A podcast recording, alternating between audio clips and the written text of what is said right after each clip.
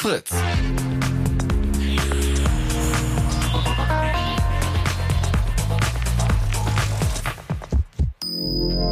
Blue Moon. Die zwei Sprechstunden.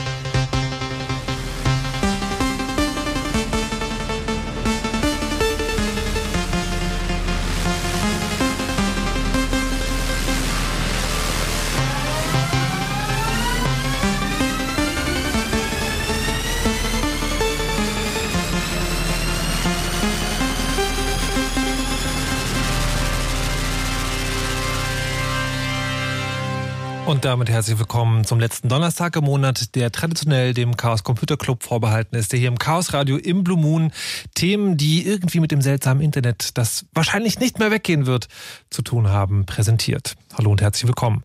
Ähm, das Studio ist heute sehr, sehr, sehr, sehr, sehr voll. Wir verbringen also die erste halbe Stunde mit der Vorstellung. Naja, nicht ganz, aber trotzdem müssen wir sozusagen der Reihe nach vorgehen. Äh, in der Reihe ihres Erscheinens, also von links nach rechts hier in dem wirklich vollen Studio, ist da Elektra Wagenrad. Hallo und guten Abend. Hi. Dann ist da Lasse. Hallo? Der Lasse, der, äh, der das Mikrofon nicht aufmachen muss, damit er zu hören ist. Hallo? Hallo, hallo. Ah, sehr gut. Dann Imatschenko, hallo. Hi. Und Monique Meisel. Hallo, hallo. Und das sind äh, vier Menschen von drei verschiedenen Organisationen. Das ist einmal Chaos Computer Club, also Elektra Wagenrad und Lasse. Dann äh, Review Emancipation ist Imatschenko und Monique Meisel ist Mitbegründerin der Initiative Freifunk und vom Förderverein Freie Netzwerke. Ah, sind doch vier Organisationen, ist alles wieder zusammen. Und wenn man das hört, also wenn man, wenn man sagen jetzt die Namen und die, dann weiß man schon, worum es geht. Es geht heute um Flüchtlinge, ein Thema, das uns alle seit einer großen Zeit beschäftigt, seit einer langen Zeit, und um Technik. Warum das wichtig ist, was man macht, um Flüchtlinge und Hacker, um Hilfe zur Selbsthilfe. Das soll uns die nächsten zwei Stunden hier beschäftigen. Und es geht im allerweitesten Sinne darum, wie man den Menschen, die hier bei uns angekommen sind, Netz verschafft. Aber bevor man dazu kommt und was man das, wie man, was man alles machen muss, äh, gibt es natürlich eine Vorgeschichte und eine Einordnung. Auch das wollen wir heute hier leisten. Und ähm, ja, liebe Anwesende, das ist natürlich die allererste Frage. Wenn man äh, das, das Flüchtlingsthema hört, das ist sozusagen, da kommen halt Leute, die flüchten aus einer kriegszerstörten Umgebung und äh, kommen quasi mit dem blanken Leben hier an. Gibt es nichts Wichtigeres als gottverdammtes Internet? Mit Sicherheit. Äh, was zu essen, medizinische Erstversorgung, dann aber ganz schnell das Internet. Also, genau. wenn die Sachen geklärt sind, dann ja. willst du als nächstes deine Familie Bescheid sagen, ob du gut angekommen bist äh, dich drum kümmern, was du äh, mit den Behörden zu klären hast, äh, Übersetzungsseiten suchen, äh, so wie wir alle ohne Internet uns nackt fühlen, wenn wir rausgehen und unser Mobiltelefon vergessen haben. So geht's den Flüchtlingen halt auch. Und nicht nur, wenn sie hier angekommen sind, sondern wie ich sehen durfte, halt auch schon auf dem Weg hierher, hierher ist das Mobiltelefon mindestens, okay, aber warte, auch Internet da, wichtig. Dazu kommen wir gleich.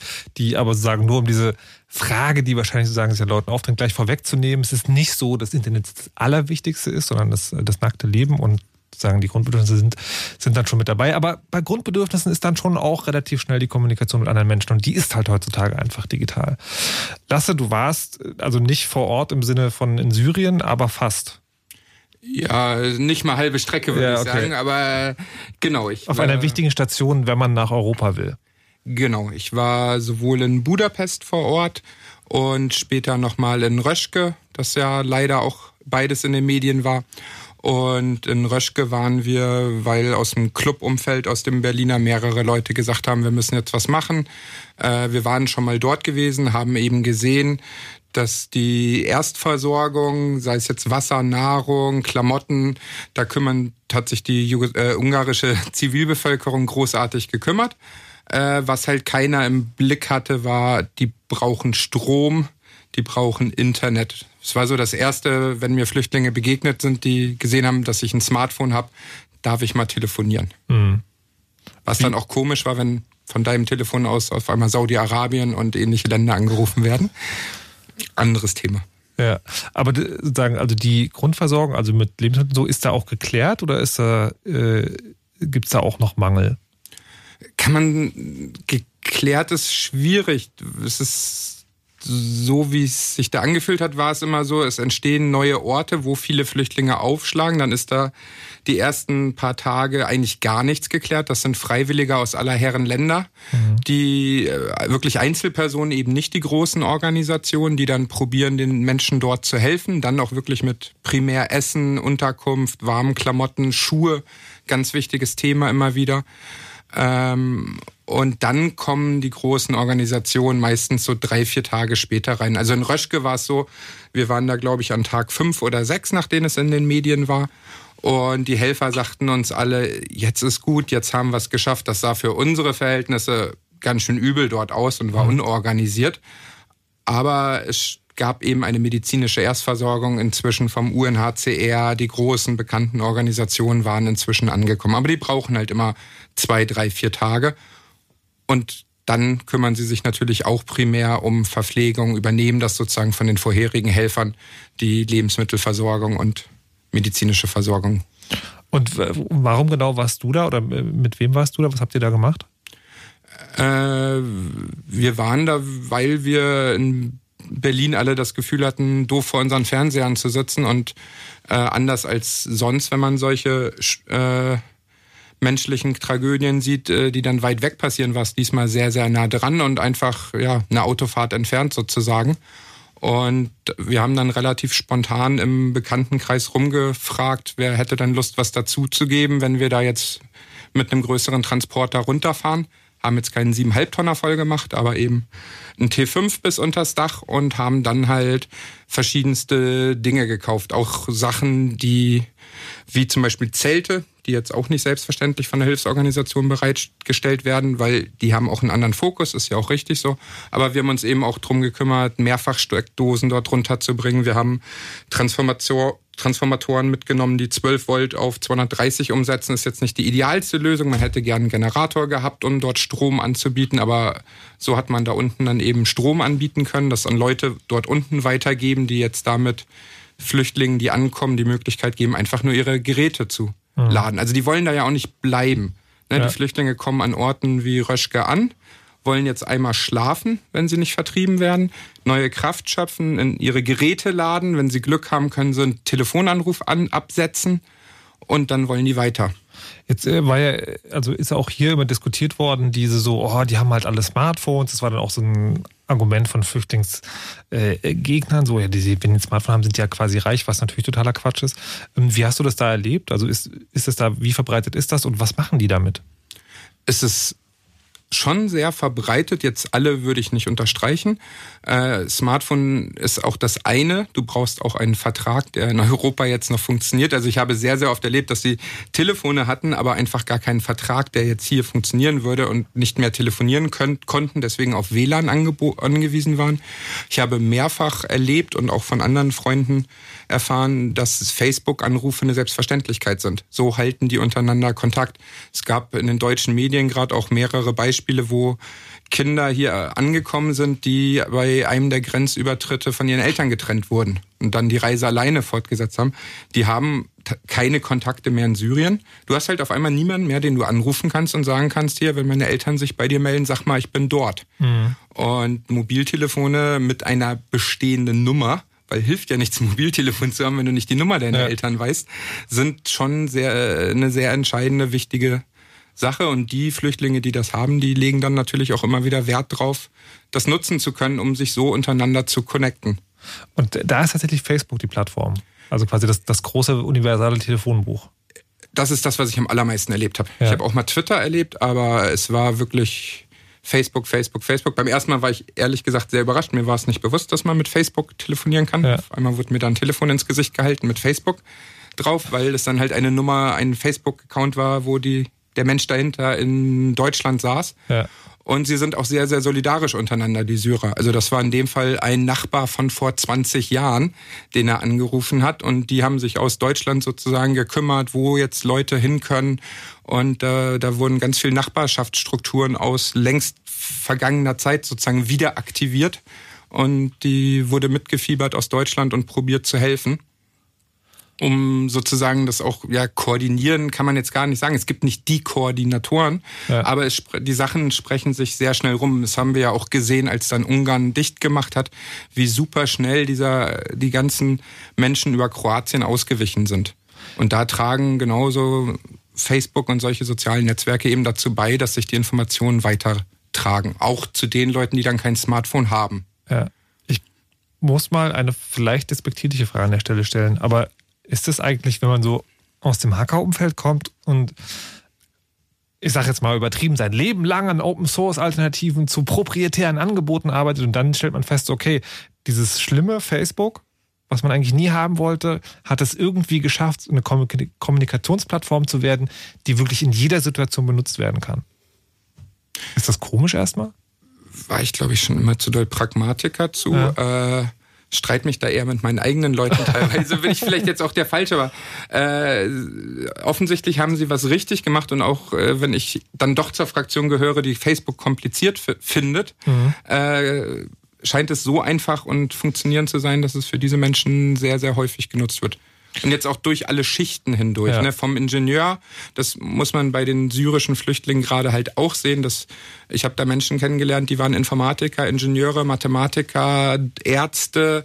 Das ist jetzt nicht äh, irgendwie, wenn Eritrea die Leute vom Land dort fliehen, die vielleicht noch nicht viel mit Technik gesehen haben, sondern einfach ein völlig anderes Niveau. So, das war ja, man dachte eher, oh mein Gott, das hätte jetzt auch ich sein können, einfach weil die Lebensläufe an vielen Punkten eher sehr ähnlich waren. Hm, ich glaube, das ist eh was, was man sich in der Flüchtlingsdebatte immer wieder vors Auge führen sollte, dass man nur Glück hatte, wo man geboren ist und im Prinzip könnte man es selber auch sein. Ähm, die, ihr seid dann da sozusagen runtergefahren, seid dann wieder zurückgekommen und die Situation, über die wir heute sprechen, ist ja tatsächlich die in Deutschland. Aber bevor wir dann dazu kommen, wie man Internet hinkriegt, wie ist denn da, sozusagen, habt ihr da auch was erlebt? Wie ist denn da die Situation, wenn hier, also man hat es in Berlin gehört, das Lagi so ist ja das, das große, das große, sagen, das große Thema immer gewesen, das große Ding. Wie ist die Situation hier, wenn die Leute dann angekommen sind in Deutschland? Ja, genau. Zum Beispiel diese Lageso-Situation, da standen die Leute ja dann äh, lang Schlangen äh, über Tage hinweg an, um ihre Unterlagen abzugeben, um sich registrieren zu lassen. Es war eine katastrophale Situation und auch da waren natürlich wieder Nachbarn die schnellsten, die geholfen haben, äh, bevor dort irgendwie Organisationen, also im Prinzip das gleiche Bild zum Zuge kam. Nachbarn haben geholfen, haben Essen gebracht, äh, haben Kleiderspenden organisiert und so weiter und so fort. Ähm, auch da ähm, gibt es das Problem, dass es keinen Internetzugang äh, gibt, ähm, aber da konnten ähm, die Freifunker mit ihren Kontakten äh, dann auch helfen, dann auch da Kommunikation möglich zu machen, wie auch an vielen, vielen anderen Stellen. Äh, kommen wir gleich zu, aber kannst du die Situation da noch vor Ort noch mal ein bisschen genauer beschreiben? Also wie das da ist? Muss man äh, schlafen da Menschen übereinander auf der auf der blanken Straße oder wie, wie ist das? Ja, tatsächlich haben die da äh, zum Teil eben, äh, es war ja auch ähm, äh, hier und da noch recht warm, irgendwie unter Bäumen gesessen, nach Schatten gesucht, irgendwie. Ähm, äh, die Kinder wurden irgendwo sind irgendwie rumgelaufen, äh, die Menschen haben in der Schlange gestanden, man will auch seinen Platz dann nicht aufgeben, ne? Das heißt, du stehst dann dort und wartest einfach und ja, also, tagelang. Ist so ein bisschen an unserer Aufmerksamkeit in der Szene vorbeigegangen, weil wir zufälligerweise genau in der Zeit ein Camp hatten, wo wir alle hin verschwunden sind. Mhm. Genau in den Tagen haben in Berlin auf der Straße Flüchtlinge übernachtet, die nicht mal eine Erst in eine Erstaufnahmeunterkunft kamen, weil Lage so überfüllt war und sie einfach nicht darauf vorbereitet waren. Was immer wieder eigentlich der Wahnsinn ist, weil das ist irgendwie keine Entwicklung, die vorgestern entstanden ist. Das war lange, lange absehbar und es hat sich halt niemand weder auf Bundes- noch anderer Ebene vorbereitet gehabt und Berlin halt eben auch nicht. Und ist das jetzt immer noch so oder hat sich das mittlerweile wieder ein bisschen entspannt? Das hat sich mittlerweile entspannt. Die Leute sind eigentlich nicht mehr auf der Straße. Es sind ja ähm, Unterkünfte wie Pilze aus dem Boden äh, geschossen worden. Es wurden äh, Turnhallen, leerstehende Gebäude, alles Mögliche jetzt äh, akquiriert, Container und so weiter, wo die jetzt untergekommen sind. Wobei ich einschränken würde, der Punkt hat sich jetzt entspannt. Mhm. Äh, medizinische Erstversorgung und all die anderen Probleme zu Internet kommen wir noch, ja. äh, die sozusagen mit dranhängen. Da äh, sehe ich jetzt noch nicht so viel Entspannung. Aber ja, im Moment wäre mir auch nicht bewusst, dass noch Leute auf der Straße schlafen müssen in Berlin.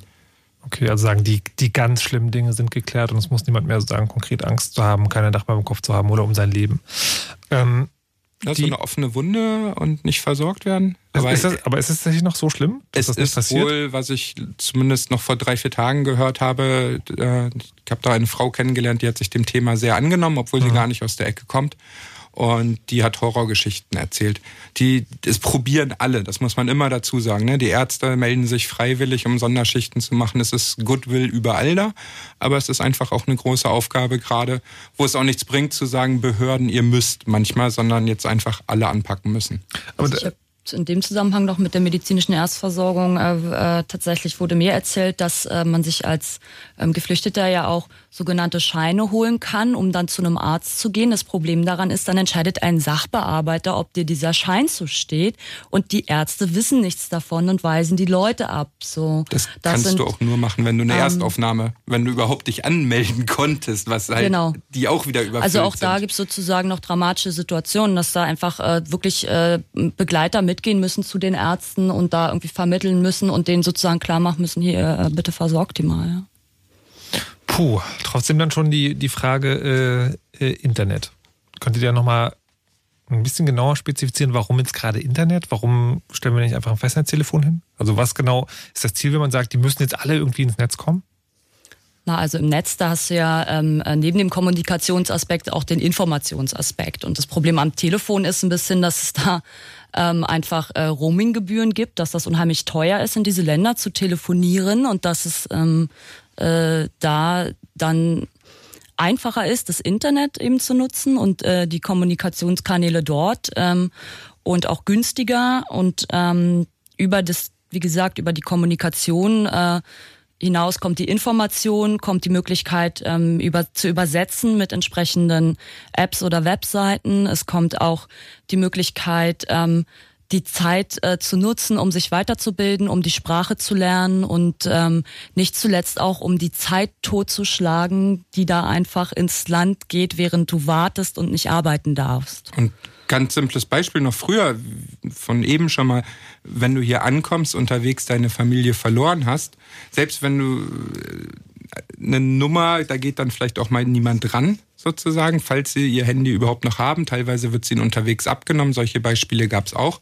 Dann ist die Telefonnummer weg. Was da bleibt, ist ein Facebook-Account, wo ich eine Nachricht hinterlassen kann, wo ich bin. Also das ist wirklich nicht irgendwann Internet, sondern teilweise interessieren die sich ja nicht mal für ihre eigenen Verletzungen, weil erstmal willst du wissen, wo dein Kind ist oder wo deine mhm. Eltern sind. Also das steht schon sehr, sehr weit oben in der Prioritätenliste und ist nicht nach dem Motto, ich muss jetzt erstmal mich eine Woche wieder aufpäppeln und gut essen und dann brauche ich Internet. Nee, die brauchen unmittelbar Internet. Wie, wie ist das denn jetzt mit Internet? Kann man sagen, okay, wir stellen da einen Router hin und dann fällt Internet raus. Fertig. Das ist wahrscheinlich nicht ganz so einfach. Also A, wie viele, was bedeutet das so in Größenordnungen? Wie viele Leute muss man da pro, pro Auffanglager oder Unterbringung äh, überhaupt versorgen? Und B, wie macht man das? Also was, was ist denn konkret dafür nötig? Das ist ja wahrscheinlich auch ein bisschen mehr als nur, wir legen da ein WLAN hin. Naja, im Zweifel ist es tatsächlich so einfach. Äh, wir legen da einfach mal ein WLAN hin, weil wir es können. Ähm, aber ähm, wie viele, das ist sehr unterschiedlich, wie groß diese ähm, äh, Aufnahme äh, äh, Stellen sind. Äh, es gibt auch Unterschiede zwischen Dauerunterkünften oder Erstaufnahmestellen, ähm, Notunterkünften. Ähm, es gibt ganz kleine, da sind vielleicht nur 100 Leute und dann gibt es irgendwie große, da sind bis zu 1700 Leute, ist das Größte, was ich bis jetzt gehört habe. Also Monique und ich hatten interessanterweise die Diskussion auch kurz bevor ich nach Ungarn gefahren bin, weil wir uns dort die Situation angucken wollten, uns überlegt hatten, wie kann man es machen. Äh, ich habe dort auch Menschen getroffen von Greenpeace Ungarn interessanterweise, die Strom und Internet zur Verfügung gestellt haben, den Flüchtlingen in Röschke und äh, stellte sich dann raus, wenn aber 3000 Flüchtlinge in einer Zelle sind auf dem Acker, dann bricht halt alles zusammen. Also man auch und wir mussten jetzt sozusagen erstmal lernen, was sind denn überhaupt die Stufen, welche Probleme können denn da auftauchen, weil wenn dir die ganze Funkzelle zusammenbricht, dann hilft dir auch dein LTE-Router nicht weiter, mit dem du sie hättest theoretisch versorgen können. Mhm. Und äh, gibt es dafür schon eine Lösung? Ich wollte nur sagen, die größte Einrichtung, von der ich weiß, da sind äh, 2000 Leute und die mhm. zu versorgen, das ist schon ähnlich komplex, wie wenn man jetzt äh, eine größere Konferenz versorgen will. Also, also das ist mit einem Access Point ist es da nicht getan. Mit einem Access Point kann man 25 Clients gleichzeitig versorgen. Okay, sagen das. Und äh, da, da ist dann, also ich vermute, es multipliziert sich auch nicht einfach. Also man sagt dann nicht, okay, dann 2000 durch 25, so viele Access Points stellen wir dahin, sondern da ist noch ein bisschen mehr Technik dahinter. Ja, nein, vielleicht? Doch, das wäre, das wäre die Vorgehensweise, dass man äh, mehrere Access Points hinstellt, ähm, womöglich die Reichweite beschränkt. Mhm. Also dass man halt wie im, im zellularen Netzwerk von Smartphones oder von GSM kleinere Zellen macht, äh, damit man es verteilen kann. Aber man muss natürlich auch erstmal die Bandbreite dahin kriegen und das ist auch erstmal ein Problem. Das, war, das ist genau die nächste Frage, also die ich stellen wollte. Jetzt braucht man ja sozusagen, also wenn dann alle WLAN haben, gut und schön, dann müssen die auch irgendwie in das Internet rein. Jetzt äh, weiß ich nicht, ich habe zu Hause ein VDSL 50, hat das auch jede Unterbringungseinrichtung und dann steckt man das da ran oder wie läuft das? Definitiv nicht. Ähm, äh, teilweise gibt es keine Internetanschlüsse oder die sind den äh, Büromitarbeitern dieser Heime vorbehalten, weil sie vielleicht auch nur schmalbandig sind. Ähm, es ist äh, auch da wirklich total unterschiedlich. Ähm, wir versuchen da eben, ähm, wenn Internetzugang vorhanden ist, den dann mittels äh, unserer Router zu öffnen, wenn der breitbandig genug ist. Ähm, alternativ können wir auch von außen versorgen. Freifunk hat ja ein eigenes Netzwerk, in dem Internet vorhanden ist und können dann teilweise über Richtfunk äh, äh, sozusagen in Richtung dieser Heime strahlen und auf die Art versorgen oder ähm, über Nachbarn. Also, also, das heißt, äh, wir finden Nachbarn in der Nähe, die dann auch äh, mittels Freifunk äh, ihre Internetanschlüsse öffnen und ähm, ja in der näheren Umgebung dann eben Internet zur Verfügung stellen. Das Problem, was du hast, ist halt vielschichtig. Du hast das technische Problem, überhaupt dort Internet hinzubekommen. Irgendwo im Wald, wo teilweise und Flüchtlingsunterkünfte sind, wo halt gar keine andere Infrastruktur vorhanden ist. Das kriegt man alles gelöst. Dann hast du aber natürlich auch immer das politische Problem, weil es in Deutschland einfach nicht geregelt ist, äh, dass alle Flüchtlinge Internet bekommen sozusagen, sondern das ist Sache der Kommunen. Das kann dann, die wälzen das auf die privaten Betreiber ab.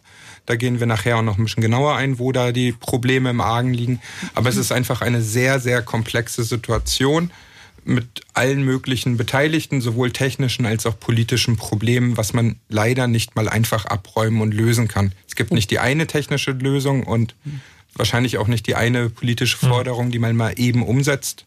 Aber da erfahren wir nachher, glaube ich, noch mehr zu. Ganz kurz noch dazu. Tatsächlich ist es ja so, dass die Freifunker ja schon seit langer, langen Jahren mit solchen, mit WLAN-Setups Erfahrung sammeln und wir bis jetzt schon 100, über 100 Unterkünfte in ganz Deutschland spontan versorgen konnten. Also ähm, eben auf die eben genannten Weisen. Also das ist schon möglich. Es ist dann vielleicht nicht immer die tollste Bandbreite, es ist dann noch immer nicht die beste Variante oder so, aber zumindest um überhaupt erstmal was anbieten zu können. Aber das, das ist dann sozusagen Freifunker, das heißt, es sind Leute, die machen das ehrenamtlich, ohne Bezahlung und sozusagen mit dem, was sie vorfinden, was ihnen bereitgestellt wird. Das ist halt nicht von einer offiziellen Stelle gemacht oder auch nicht von einer, von einer größeren Firma. Nein, absolut nicht. Freifunk hat ja in Deutschland mittlerweile weit über 200 lokale Gruppen und ähm, ja, aber da hat man schon auch eine Schlagkraft, wenn dann sozusagen überall dort, wo Flüchtlingsheime auf äh, poppen, sage ich mal, die Freifunker anfangen, sich zu engagieren, hingehen, äh, sprechen, Lösungen suchen. Nee, äh, was, was ich meinte sozusagen, ja. das, das sind alles Menschen, die das sozusagen jetzt so, aus ja. der eigenen Tasche, aus der eigenen Motivation machen und das ist sozusagen Absolut. niemand, der eigentlich, sagen wir, entweder Geld damit verdient, Internet bereitzustellen oder der offiziell zuständig ist für solche Unterkünfte, kümmert sich oder kann sich da schnell drum kümmern. die Freifunker arbeiten alle ehrenamtlich und die Hardware wird ähm, gespendet oder von den Leuten gekauft zurzeit.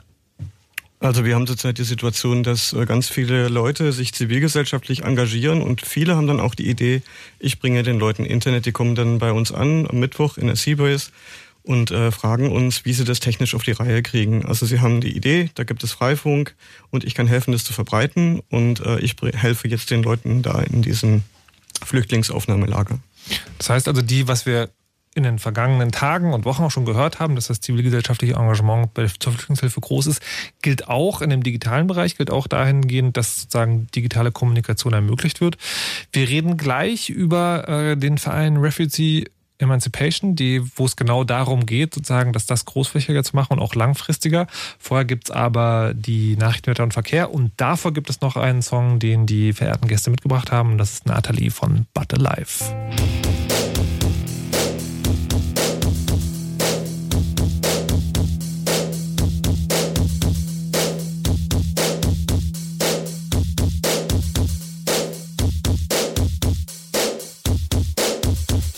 Die multikulturelle Doppelmoral. Eine Handvoll integrieren und der Rest ist egal. Ihr wollt Weltfrieden spielen in eurem Wohlstandsghetto und das ist doch gar nicht schwer mit einem 3-2 Netto. Willst die farbige Pizza, die türkische Musik, aber nicht den Riot und nicht den Bürgerkrieg. Ihr wollt, dass eure triste Welt ein bisschen bunter wird, während irgendwo anders der andere stirbt. Ihr werdet irgendwann schon merken, dass hier irgendwas nicht stimmt, weil der Sternmarsch der Völker auf die erste Welt beginnt. Was werdet ihr tun, wenn sie Mauern aufbauen? Zusehen, betroffen sein und wegschauen.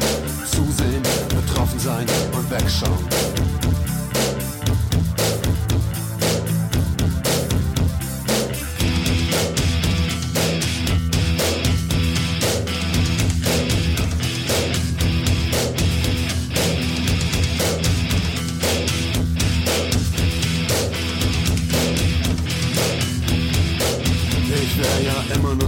Mal sagen, was ich will. Okay, lehnt euch zurück und bleibt alle kurz still. Weiß doch ziemlich genau, dass euch das nicht passt, weil ihr alle dieses Land viel mehr liebt als hasst. Sie hatten keine Chance, mit billigen Geduld. Heute sagen wir, es wäre doch ihre Schuld. Ein Tropfen in die Wüste, einmal Krümel vor die Füße und jetzt seht zu und von hier schöne Grüße. Fangen wir doch mal an mit globaler Umverteilung. Es ist alles am Verrecken, deshalb Beeilung. Realist genug, um zu wissen, dass das nie passiert. Ein Kampf zum Kämpfen, den man sowieso verliert. Denn ich weiß, was ihr mit globalen Denken meint, dass man ihnen zwei hilft. Doch für sie weiß, ob sie das Grundgesetz ändern, ist euch völlig egal. Diese Feigheit hat einen Namen, linksliberal.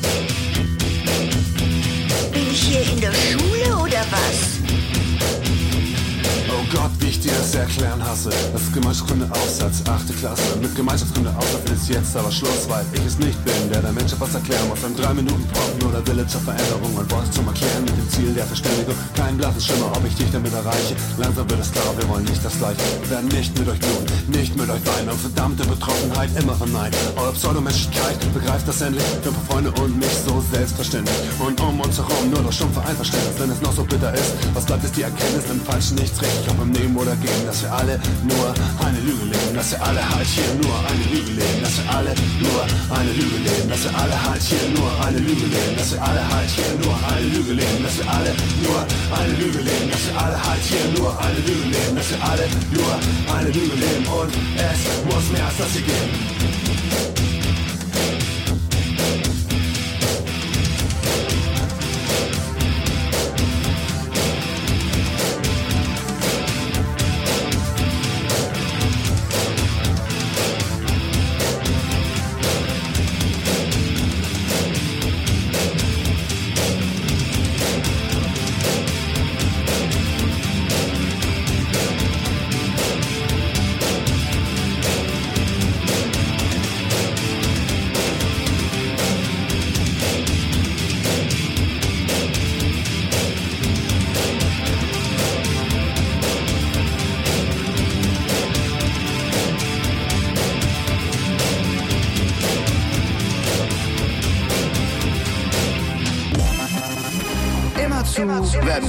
Ob es auch in diesem Jahr wieder eine Fritz-Nacht der Talente gibt. Die Antwort ist relativ einfach.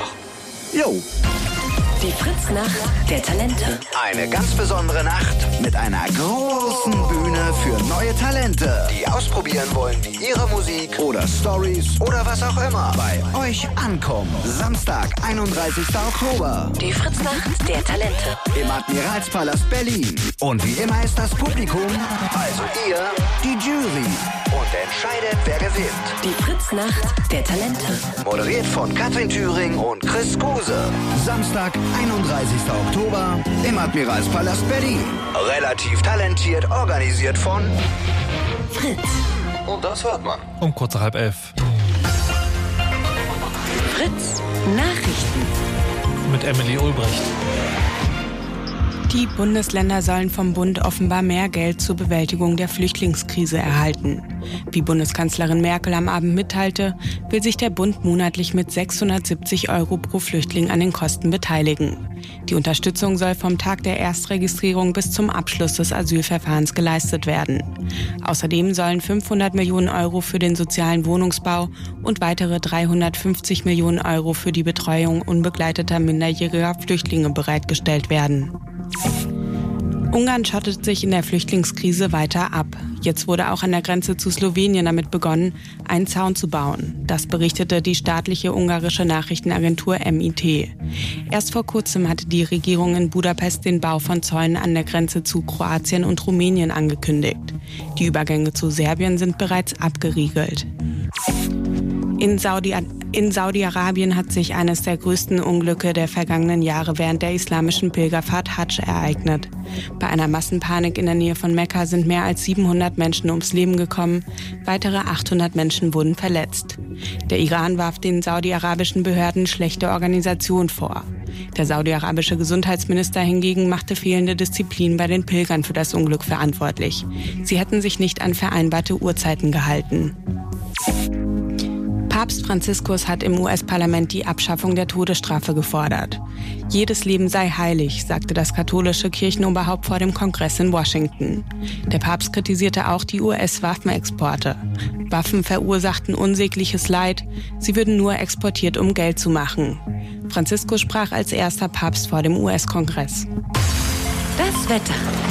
Mit den aktuellen Temperaturen, die liegen in Berlin-Treptow bei 8 Grad, in Wilmersdorf sind es 14 Grad, in Küritz 10 Grad, in Frankfurt an der Oder 11 Grad und Prenzlau und Wiesenburg melden jeweils 13 Grad. In der Nacht wird's locker bewölkt, bleibt aber meistens trocken und erst zum Morgen hin kann es etwas regnen bei Tiefswerten zwischen 11 und 7 Grad. Morgen müsst ihr dann mit ein paar mehr Wolken und teilweise auch Regen in Berlin und Brandenburg rechnen. Die Temperaturen sind ähnlich wie heute, 16 bis 19 Grad. Verkehr. Stadtverkehr Berlin. In Mitte und Kreuzberg müsst ihr mit Behinderungen wegen einer Demo rechnen.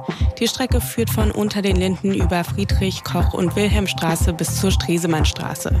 Und nach Brandenburg auf der A13 Dresden Richtung Berlin. Zwischen Löbenau und Duben blockiert ein kaputter Laster die Standspur. Da wo es geht, euch eine gute Fahrt. Fritz ist eine Produktion des RBB. Und wenn ihr einen ganz bestimmten Song aus der Fritz-Playlist sucht, dann seht sie euch doch einfach an. Die Playlist auf fritz.de. Und das Auge hört mit, Mann. Fritz.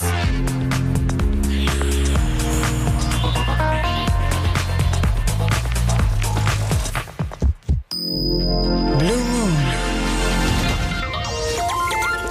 Hallo und herzlich willkommen im Chaos Radio, im Blue Moon, also der Sendung, wo der Chaos Computer Club und anverwandte, befreundete Organisationen das Studio besetzen, um über Themen ihrer Wahl zu reden, die meistens mit irgendwas Digitalem zu tun haben. Heute geht es darum, wie man Flüchtlingen digitale Kommunikation ermöglicht. Wir haben in der ersten halben Stunde erklärt, warum das wichtig ist. Direkt nach wir haben genug zu essen und zu trinken, ein Dach über dem Kopf und sind gesundheitlich einigermaßen versorgt. Die und wir wollen jetzt zu einem Projekt kommen, was sich ähm, damit beschäftigt auch. Und das ist Refugee Emancipation. Und da begrüße ich nochmal ganz herzlich Imachenko. Hallo und guten Abend. Ja, hallo. Und äh, Elektra Wagenrad wird auch noch etwas dazu erzählen in der halben Stunde. Hallo und guten Abend nochmal. Das mache ich womöglich. Und außerdem sind noch äh, Lasse und Monique da, die jetzt wahrscheinlich in der nächsten halben Stunde eher nichts sagen werden, aber trotzdem nochmal Hallo und guten Abend. Hallo. So, ähm, Immer, du bist von Refugee Emancipation. Was genau ist das eigentlich? Ja, ähm, Refugees Emancipation ist ein selbstorganisierter Flüchtlingsverein und ähm, es betreibt ähm, kostenlos Internetcafés in Flüchtlingsheimen in Brandenburg und Berlin. Und in diese Räume ähm, haben den Flüchtlinge Zugang zum Internet, aber ist auch ähm, wie ein Lernort. Also sie haben nicht nur Zugang zu Internet, sie haben diese Möglichkeit mit ähm, Freiwilligen von der Zivilgesellschaft Computerkurs zu machen, so mhm. allgemein Orientierung. Mhm. Dann haben wir ähm, Sachen wie, äh, wie man online Deutsch lernen kann und dann haben wir auch so Kinderprojekte, also Flüchtlingskinder, die gerade in die Schule kommen, auch Nachhilfe von diesen Freiwilligen. Okay. Und das ist ja, aber das ist ja nicht ein Projekt, was jetzt gerade erst entstanden ist. Es gibt schon eine Weile. Wie hat das angefangen? Wie ist es dazu überhaupt gekommen? Wie bist du dazu gekommen? Also ähm, das Projekt ähm, ist vor circa 14 Jahren, hat vor circa 14 Jahren angefangen. Vor 14 Jahren? Ja, okay. circa, ja. Und es ist ähm, initiiert von ähm, ein paar Flüchtlingen, die damals nach Deutschland ähm, also Asyl beantragt haben. Und ähm, als sie ähm, nach Deutschland gekommen sind, ähm, also sie haben diese, ähm, sag ich mal, Illusion gehabt, dass ähm, Deutschland, also eine entwickelte Welt, sie werden dann ähm, also ähm, alles dann bekommen, also Studium, also Arbeit und so weiter. Und als sie, als sie dann ähm, ähm, Asyl beantragt haben, ähm, sind sie in diese ähm, sogenannte Flüchtlingsheim oder Übergangswohnheim geschickt worden. Sie waren oder sie sind immer noch in Brandenburg, ähm, sehr weit entfernt entfernte Orte. Und ähm, sie sind ähm, quasi wie ähm, so, ähm, sozial ähm, Quarantänenorten. Mhm. und sie haben ähm, kein Recht auf Arbeit, ähm, sie dürfen nicht ähm, ähm, studieren. Und dann gab es dann ähm, diese Residenzpflicht und ähm, alle diese ähm, legale ähm, Schwierigkeiten haben ähm, diese Flüchtlinge gebracht so ein Initiativ zu ähm, organisieren. Das heißt damals ähm, Initiativ Berlin-Brandenburg. Und ähm, diese Flüchtlinge haben versucht, diese äh, äh, ihre ähm, legale oder ihre Schwierigkeiten an der Zivilgesellschaft zu erklären, was sie dann erleben in diese Flüchtlingsheime. Ich will, oder ich will mal kurz noch eine Sache sagen. Erklären, Residenzpflicht bedeutet ja, dass man quasi in so einem Heim ist und dann da nicht aber weg darf. Ähm, in so ein, ein, ein Kreise. Ja. Nicht noch vielleicht so ein Kreise und da darf man nicht weg. Und okay. wenn man, ja. Das, das, Ziel war sozusagen, da Kommunikation hinzubringen oder eine Gen Möglichkeit, sich Gehör zu verschaffen. Ja, genau, nicht nur Kommunikation, also Information und dann das Wichtigste, das war, ähm, sie haben ähm, festgestellt, um sich besser ähm, zu erklären oder, oder sich besser verstehen zu können, ähm, sollen sie dann ähm, sich ähm, bilden, also sich selbst bilden, weil sie kein, sie dürfen nicht dann studieren. Dann haben sie gedacht, ähm, sie sollen dann Wege finden, wie sie alternative Bildungsmöglichkeiten ähm, Okay. äh, haben können. Und das Internet hat das diese diese Wege, das war das beste Wege. Und dann haben sie dann ähm, diese andere, sie haben dann Wege oder diese Refugees Emancipation ähm, kreiert und ähm, sie haben dann Internet und diese Informationen in Flüchtlingsheim gebracht. Das erste war in Potsdam und in diese ähm, Raume, wie das war wie ein Lernort, dann haben sie ähm, sich selber gebildet mit Internet und alles, was Internet bi- anbieten kann. Okay, und wie schnell ging das? Also äh, war das gleich sozusagen, es hört sich an, als ob es jetzt weit verbreitet ist. Wo seid ihr jetzt gerade? Also an wie vielen Orten? Also ähm, als es, ähm, ich glaube 2001 ähm, hat es angefangen in Potsdam und dann hat andere ähm, Heimbetreiber, zum Beispiel in Prenzlau, Bad Belzig, Luckenwalde, Rathenau, ähm, Rehfelden, Eisenhüttenstadt, haben die andere ähm, von dem Projekt gehört. Und dann ähm, haben sie, haben sie ähm, Refugees Emancipation angerufen und dann haben sie auch dort ähm, das Projekt auch angefangen. Okay. Ja. Äh, Elektra, das, du hast auch am Anfang dann eine Rolle damit gespielt oder hast das irgendwie mitbekommen oder wie war das? Naja, so um das Jahr 99, 2000 habe ich angefangen, bei so einer Aktivistengruppe mitzumachen. Die nannten sich Lotec und wir haben so ein kostenloses, alternatives Internetcafé betrieben in Friedrichshain. Und wir haben das als unsere Mission betrachtet, äh, ja, den Menschen zu helfen, damit irgendwie mit sicherer Kommunikation ähm, Leuten eine Stimme zu geben, die in der Gesellschaft äh, unterrepräsentiert sind. Also zum Beispiel gerade die Flüchtlinge mit ihrer Residenzpflicht, die sozial isoliert leben in diesen Heimen. Äh, Menschen Entwicklungsmöglichkeiten zu geben über Internet und Computer. Und ja, wir waren so Open Source Evangelisten. Wir haben so Leuten beigebracht, wie man Linux installiert und ja, Krypto-Partys hätte Mhm. man würde man es heute nennen. Damals gab es noch kein Wort dafür. Und Ja. wir haben halt äh, gespendete Computer aufgearbeitet und äh, haben die dann an Refugees Emancipation übergeben. Und dann äh, sozusagen, äh, war das dann am Anfang oder ist es zu einer stetigen Zusammenarbeit geworden? Ähm, leider hat das Lotec irgendwann geendet und ähm, ich habe dann angefangen, äh, Freifunk vor allem zu machen. Okay. Also der, der, der, der Grundstein für meine Beschäftigung und auch vieles, was ich gelernt habe, habe ich damals äh, im Lotec von anderen Hackern gelernt. Und ja, wir sind dann irgendwann, was, was wir damals gemacht haben, irgendwie äh, vor allem uns darauf zu konzentrieren, anderen Leuten kostenloses Internet zur Verfügung zu stellen. Das wurde immer weniger wichtig äh, für die normale Gesellschaft, aber halt immer wichtiger für die Flüchtlinge. Okay, das heißt, du bist jetzt wieder dabei, was du dann vor 14 Jahren quasi schon mal angefangen hattest. Mehr oder weniger. Ja, irgendwie wirft es mich äh, daraufhin wieder zurück. Ja. Okay, immer. Die, ähm, ist das eigentlich sozusagen eine Geschichte, die jetzt selber läuft und ihr habt alles da, also auch an Ressourcen und Leuten oder braucht es da immer noch Hilfe? Ähm, auf jeden Fall. Als äh, eine selbst orga- organisierte Flüchtlingsverein ähm, haben wir sehr, sehr wenig Ressourcen.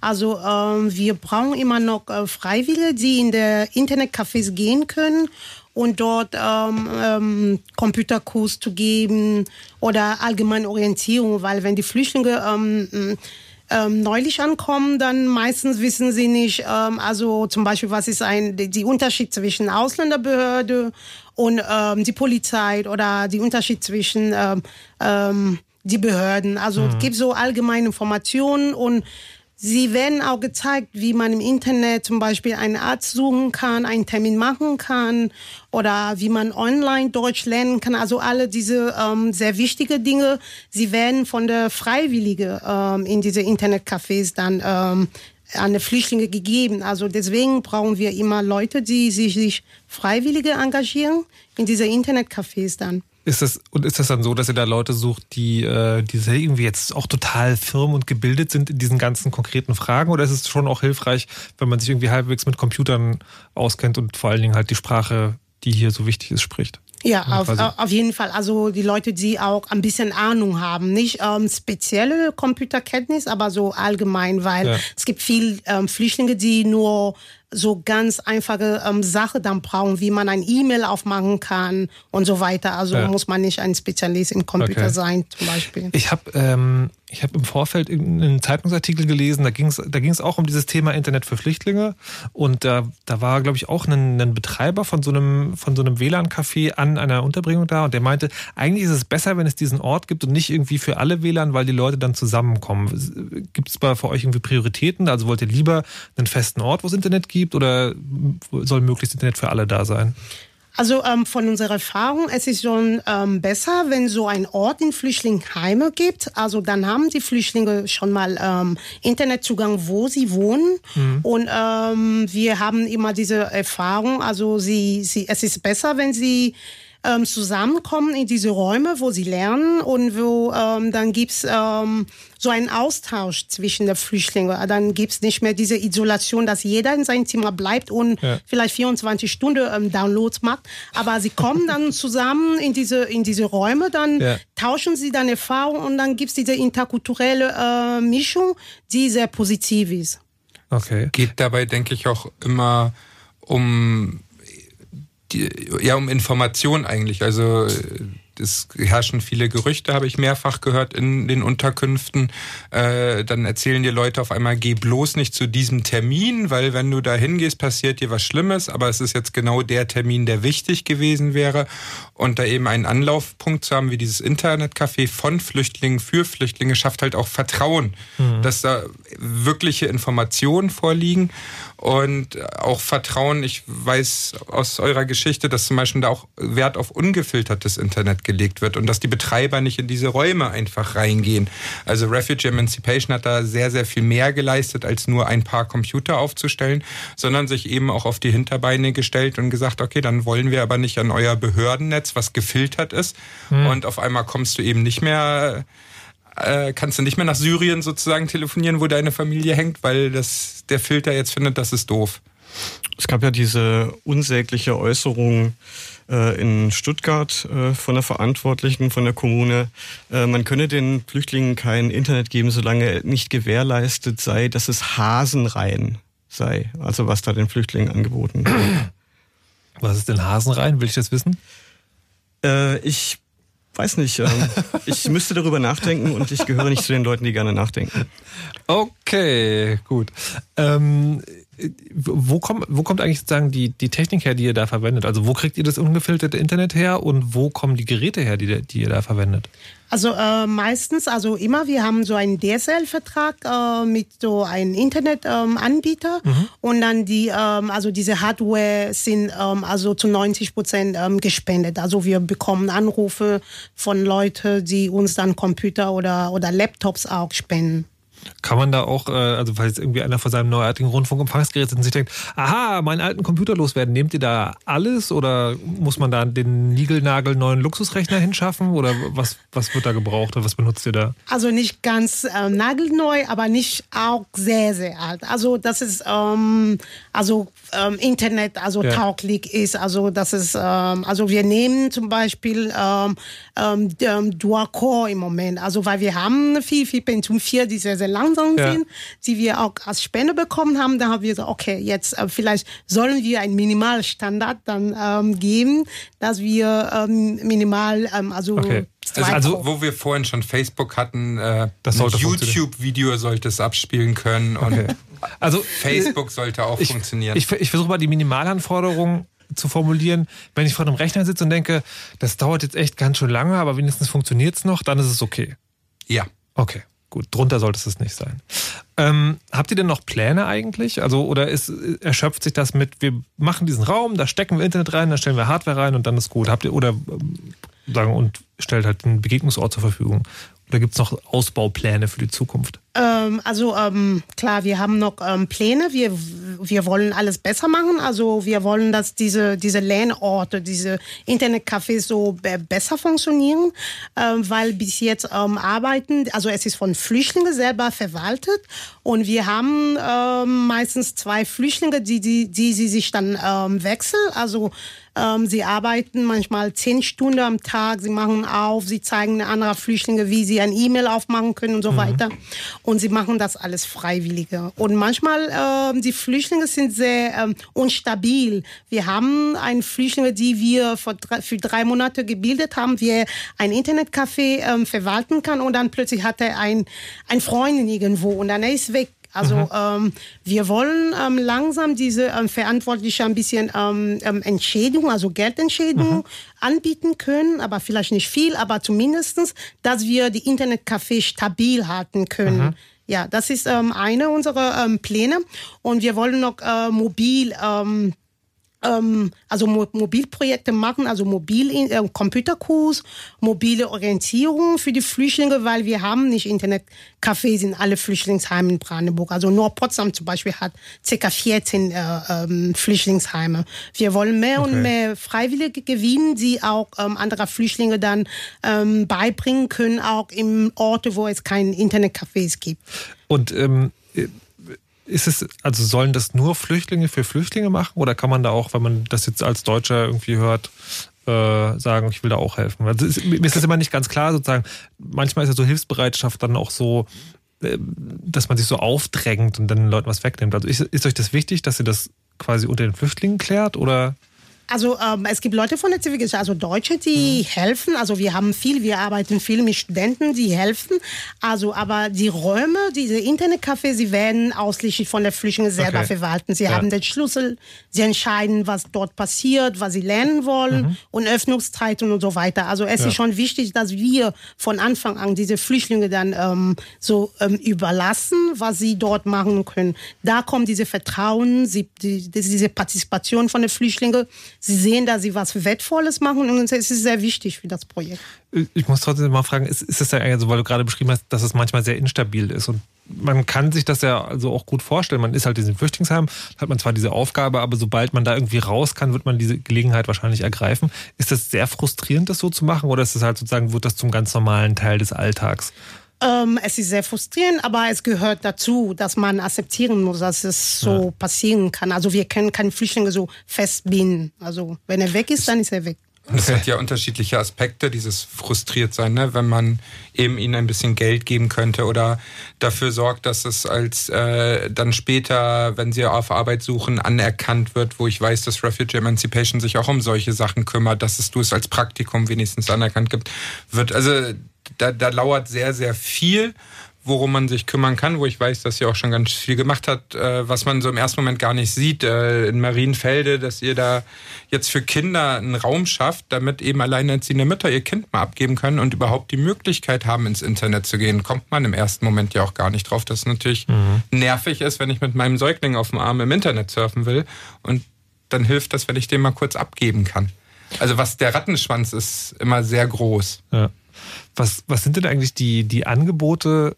Äh, also ich vermute mal, ihr schaut den Leuten jetzt irgendwie nicht über die Schulter und schnüffelt sie aus, aber was äh, habt ihr Rückmeldung sagen? Was ist, was ist das, wofür wird das Internet am häufigsten verwendet? Also ist es wirklich sozusagen dieses Informieren uns, bilden uns weiter oder ist die Unterhaltung dann auch ein wichtiger Teil? Wisst ihr, wie das ähm, verteilt ist? Äh, ich glaube, ähm, Information und Kommunikation ist das, ähm, was am, also am meisten benutzt wird. Also wir haben viele Leute, die auch ähm, auf Facebook gehen und oder E-Mail schreiben. Es gibt auch viele, die für also rein äh, Entertainment benutzen. Sie gucken dann Videos auf ihre jeweilige Sprache mhm. oder Filme und so weiter. Also äh, stellen Sie sich vor, Sie haben 24 Stunden oder tagsüber haben Sie nichts zu tun. Sie gucken viel, viel ähm, Sache auf Internet in ja. ihrer jeweiligen Sprache, ja. Eine okay. schöne Anekdote, die ich da erlebt habe, ist, als wir äh, in Hamburg ähm, auf dem St. Pauli-Kirchengelände die ähm, Flüchtlinge vernetzen konnten und den WLAN bringen konnten, waren sie total begeistert, dass sie jetzt die afrikanische Fußballliga äh, schauen können und äh, mitfiebern können. Äh, das war einfach äh, total schön.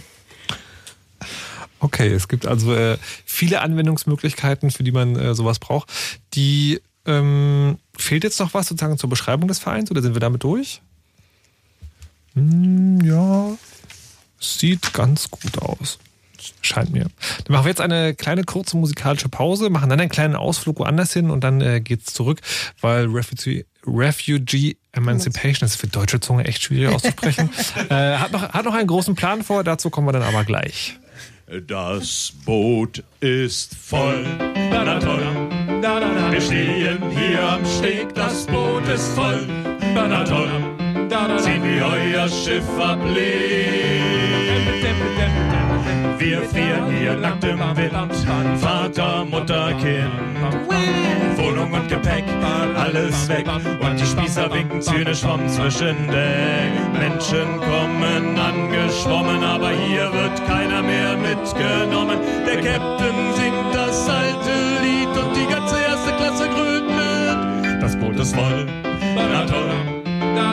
Keine Plätze mehr, das Boot ist voll, na toll. Wir haben genug, danke sehr. Drei Etagen Autodeck, alles da vom Benz bis zum Cadillac. Hummer, Kaviar, Tropenobst, Shampoo, Speed und Koks. Drinnen die Bonzen baden im Sekt, während draußen der ganze Rest verreckt. Der Captain singt das alte Lied und die ganze erste Klasse grünt mit. Das Boot ist voll, na toll. Keine Plätze mehr, das Boot ist voll. Na toll, wir haben genug, danke sehr. Die Schnauze voll, es reicht. Alles für alle und zwar jetzt gleich. Alle Mann bereit, klar zum Entern. Wir bringen den Kahn zum Kentern. Wir nehmen uns, was unsers ist, aus dem Weg Kapitalist. Wir hauen den Laden kurz und klein und der ganze Mob stimmt.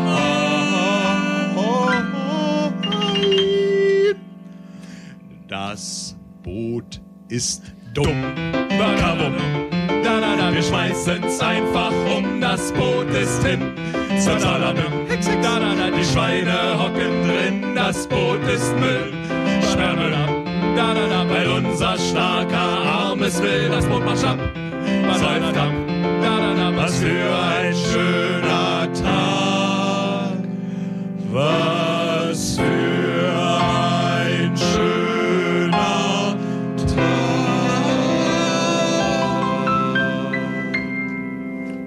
Das Boot ist voll vom Incredible Herrengedeck. Die Phrase, die gerne von Asylgegnern benutzt wird, hier äh, schön besungen. Incredible Herrengedeck hat gleich mehrfach, passt es sozusagen heute her, einerseits auf Fritz schon aufgetreten bei Unsigned, der Sendung für Bands ohne Plattenvertrag. Andererseits waren die auch auf dem Chaos Communication Camp. Das war jetzt im August eine riesige Veranstaltung äh, vom Chaos Computer Club, wo Hacker aus aller Welt zusammengekommen sind und äh, da irgendwo mitten in der Pampa gesessen haben. Und äh, das, das Camp ist tatsächlich nur alle vier Jahre, alle vier oder alle fünf Jahre? Alle wie viel? Alle vier Jahre. Alle vier Jahre. Aber was jedes Jahr ist, ist der Chaos Communication Kongress. Der ist nämlich immer zwischen Weihnachten und Neujahr. Und dazu gibt es jetzt schon Neuigkeiten. Ja, und zwar ist der Call for Participation drauf. Wer als, draußen, wer einen Vortrag einreichen möchte, sollte das möglichst schnell tun. Der Call for Participation ist noch bis zum 30. September offen. Und wir freuen uns über mannigfaltige Einreichungen. Gibt es ein besonderes Thema dieses Jahr? Steht es schon fest? Äh, Das Motto ist mir zumindest noch nicht bekannt. Ich, äh, Das ist ja auch viel zu früh. Das ist ja, ja genau, wir wollen ja noch nichts verraten. Äh, es wird aber einen großen Track zu Fails geben, was ich so gehört habe. Ich finde es tatsächlich ganz spannend. Philosophy ähm, ist, ist der Name dafür. Und da geht es darum, dass die, ähm, dass in der also in der Hacker-Szene und generell auch sozusagen im Netz, wenn jemand was falsch macht, ist es ja häufig so, dass er sagt, du hast was falsch gemacht, du bist ja doof. Und das Problem ist, dass man sich dann nicht traut, mit seinen eigenen Fehlern an die Öffentlichkeit zu gehen, obwohl man eigentlich aus Fehlern gerade beim Programmieren halt sehr, sehr, sehr viel lernen kann. Und die Idee hinter diesem Philosophy, Phil- Philosophy, Herrgott, Track ist es, dass man hingeht und sagt, Leute, ich habe das und das falsch gemacht, das ist wirklich schief gegangen, aber ich habe wichtige Dinge gelernt und die dann da präsentiert. Das kann man da machen. Und wie gesagt, falls ihr einen Vortrag halten wollt und euch eingeladen fühlt, könnt ihr ihn gerne einreichen bis 30. September. Und all das haben wir euch hier in dieser Sendung präsentiert. Fritz.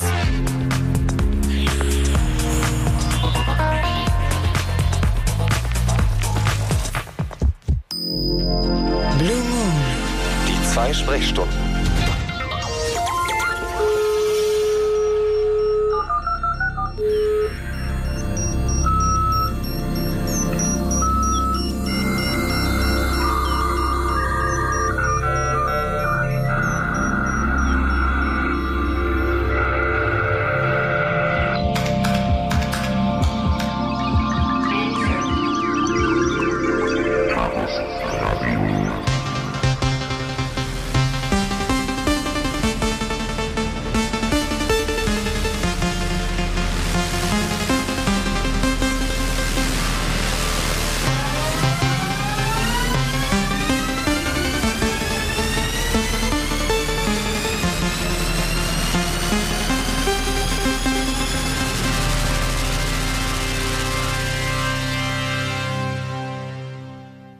Damit herzlich willkommen zur zweiten Stunde Chaos Radio im Blue Moon. Die Sendung, wo einmal alle zwei Monate der Chaos Computer Club und anverwandte Lebensformen das Studio entern, um über digitale Inhalte zu reden.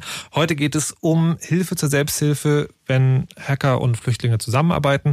Und wir haben schon geklärt, warum es total sinnvoll ist, dass man als Flüchtling möglichst schnell Internet hat, nachdem die ganz wichtigen Dinge geklärt sind.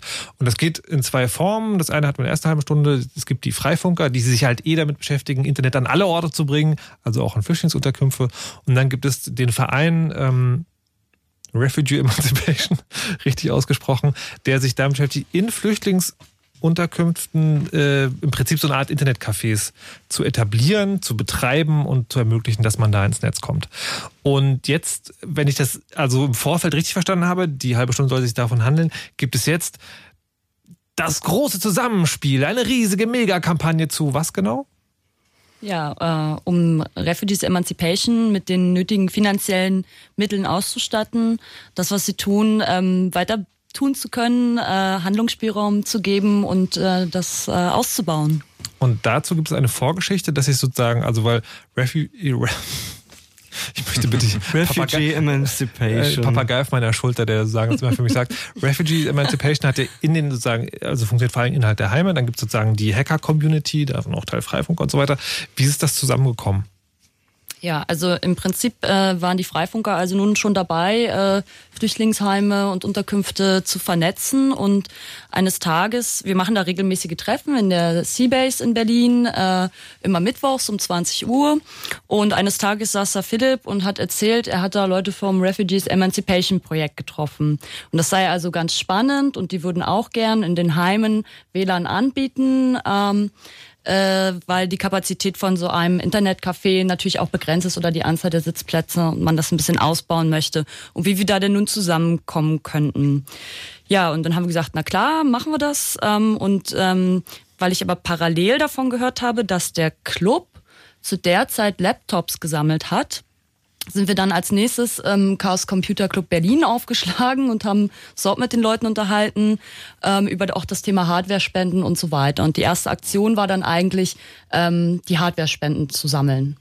Ja, fast. Die Hardware-Spenden. Ich muss mal an dieser Stelle kurz unterbrechen. Ich habe nämlich, weil wir gerade auch von Fails redeten, noch vergessen vorzustellen an dieser Stelle, was immer so sein. Das war gerade Monique Meisel von den Freifunker. Jetzt Lasse vom Chaos Computer Club, der nochmal genauer erzählt, wie das war.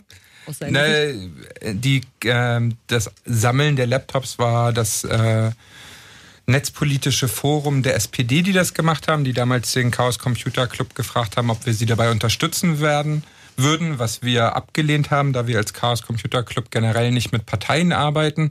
Nach der Ablehnung bin ich hintenrum dann zu ihnen wieder hingerannt und habe gesagt, na gut, wenn ihr die sammelt, dann helfe ich euch beim Einrichten.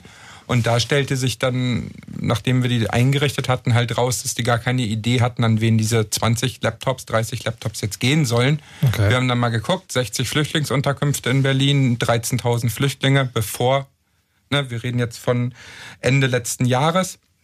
Also November andere Situation ich, auch hier ne? in Deutschland, genau, November war es. Und äh, in der Fragestellung sozusagen, wem geben wir die denn jetzt, da hat Monique sich bei mir mal gemeldet und mir von Refugee Emancipation erzählt, was wir sofort super spannend fanden, weil wir in dem Moment es eben nicht an einzelne Flüchtlinge in Privatbesitz geben, sondern an einen Verein, der es wieder vielen zur Verfügung stellt. Und die SPD, der, dieses Forum war auch sehr offen dafür, dass wir das an Refugee Emancipation geben dürfen, die Laptops. Und so kam man dann eigentlich zusammen. Äh, wir haben die, damals die Aktion als Einzelperson dann beendet und äh, Monique und ich sagten aber, das reicht uns jetzt nicht. Wir möchten Refugee Emancipation gerne noch mehr und weiter unterstützen, als ihnen jetzt einmal 20 Laptops zu geben. Und im Gespräch mit äh, immer und eben kam dann halt immer wieder der Punkt bei all den Sachen, die sie gerne noch machen würden und wo es drückt und was fehlt, Geld ganz oft, das war verschiedenste Themen, aber ganz oft lief es darauf hinaus, um das zu realisieren, braucht man Geld. Äh, sei es jetzt eben, um die Internetadministratoren auf einen Workshop zu schicken, dass die alle mal bei uns im Berliner Club vorbeikommen. Das ist einfach für die eine teure Reise. Ne, das mhm. haben wir nicht so im Blick, aber Flüchtlinge 15, selbst wenn du sagst, ah, sind doch nur 15 Euro oder dann können sie mit dem und dem Ticket fahren, das, sind nur, das kostet halt alles wieder Geld, die geben eh schon ihre Freizeit. und sollen dann noch Geld dafür bezahlen von dem wenigen, was sie haben. Und so kam bei uns eigentlich der, der Moment, wo wir dann gesagt haben, okay, dann besorgen wir euch jetzt Geld und planen eine Spendenkampagne zugunsten von Refugee Emancipation und mussten dann aber erstmal feststellen, dass wir zu zweit das auch nicht so ganz hinkriegen, weil äh, man weiß ja, wie so eine Kampagne aussehen soll. Man hat da ja ein Bild von und mit Video und was man sich dann nicht alles schön ausmalt. Und dann haben wir festgestellt, da sind wir aber ein bisschen wenige für, um das alles zu realisieren. Aber bevor wir dazu kommen, äh, wie das weiterging, aber könnt ihr noch mal ein bisschen trotzdem jetzt genauer elaborieren, wofür das Geld gebraucht wird, also was da genau passiert? Ähm, außer sozusagen Fahrtkosten für die Internetadministratoren? Ähm, also wie ich dann ähm, schon mal gesagt habe, also wir wollen ähm, zuerst mal ein bisschen Stabilität in die Internetcafés haben, dann wollen wir ein bisschen, ähm, also in, ähm, die, die Verantwortliche für die Internetcafé ein bisschen Geld anbieten für diese tolle Leistung, die sie dann ähm, dort machen. Und dann, ähm, wir haben immer ähm, Computerkursen, Flüchtlingsheime in Internetcafés. Und ähm, es gibt Flüchtlinge, die außerhalb kommen. Wenn wir zum Beispiel in Potsdam Computerkurs drei Monate Computerkurs an, anbieten, dann wollen die Flüchtlinge, die in Teltow wohnen, die in Brandenburg an der Havel und andere ähm, Plätze in Brandenburg, wollen sie auch teilnehmen. Aber das fehlt dann das Geld für die Fahrkosten. Und dann, wenn wir die Möglichkeit hätten, diese Flüchtlinge Fahrkosten dann zu zahlen, dass sie auch teilnehmen könnten, das wäre toll. Deswegen brauchen wir ähm, Geld für Fahrkosten, für diese ähm, Kurse, die wir im Internetcafé dann anbieten. Und dann brauchen wir auch Fahrkosten für die Techniker. Also wir haben immer Computers, die kaputt gehen oder da fehlt ein Maus oder so weiter. Und wir haben so Techniker, die ähm, so von Internetcafés zu Internetcafés gehen und ähm, diese Technik dann ähm, zu reparieren, dann brauchen wir zumindest Fahrkosten, manchmal auch ein bisschen Honorar für diese Techniker. Und dann, ähm, ja, also Fahrkosten ist ein sehr wichtiger Punkt, okay. wofür wir das Geld brauchen. Und dann, wir haben auch Büromiete. Dann haben wir auch Leute, die im Büro helfen, die bis jetzt ähm, gar nicht bekommen haben. Also wir wollen einfach mal ähm, Geld für alle diese Sachen dann. Okay, die also Internetanschlüsse kosten ja, Geld. Es, fehl, es fehlt an Werkzeug, da, da damit eben, äh, wie immer schön beschrieben hat gerade, ne, die haben ihre eigenen Techniker, die rumreisen, das auf eigene Kosten tun, aber die brauchen ja. dann auch das entsprechende Werkzeug dazu. Äh, was auch schön zu unserem Titel so ein bisschen passt, Flüchtlinge und Hacker haben wir es genannt. Es gibt natürlich einen Haufen Flüchtlinge, die Hacker sind. Ja. Äh, ich weiß nicht, ob man Jacob Applebaum als, als Flüchtling bezeichnen würde, aber ich glaube, der möchte gerade auch nicht zurück in sein Land. Und so ein paar andere fallen mir da auch ein, die halt aus der sogenannten ersten Welt kommen, die nehmen halt ein Flugzeug. Ne, viele ja. andere können halt kein Flugzeug hierher nehmen und kommen hier erstmal nicht rein. Aber geflüchtet sind diese Menschen auch. Da fragen wir auch nicht einen Jacob Applebaum, warum er Internet will nebenbei. Das stimmt. Ähm, die, aber ich, ich höre das jetzt so, das sind alles also Einzelposten, die jetzt im Einzelnen irgendwie für uns als äh, reiche Erstwelt nicht so dramatisch klingen, aber die sozusagen so zusammen dann schon ein größeres Paket sind. Wir Ist können ja mal über Summen reden. Also die Refugee Emancipation hat letztes Jahr eine Spendenkampagne probiert durchzuführen und vorbereitet. Und da sind von 6000 Euro, die sie sich gewünscht haben für ein Jahr, ich glaube, es waren 50 Euro zusammenbekommen. What? Ja.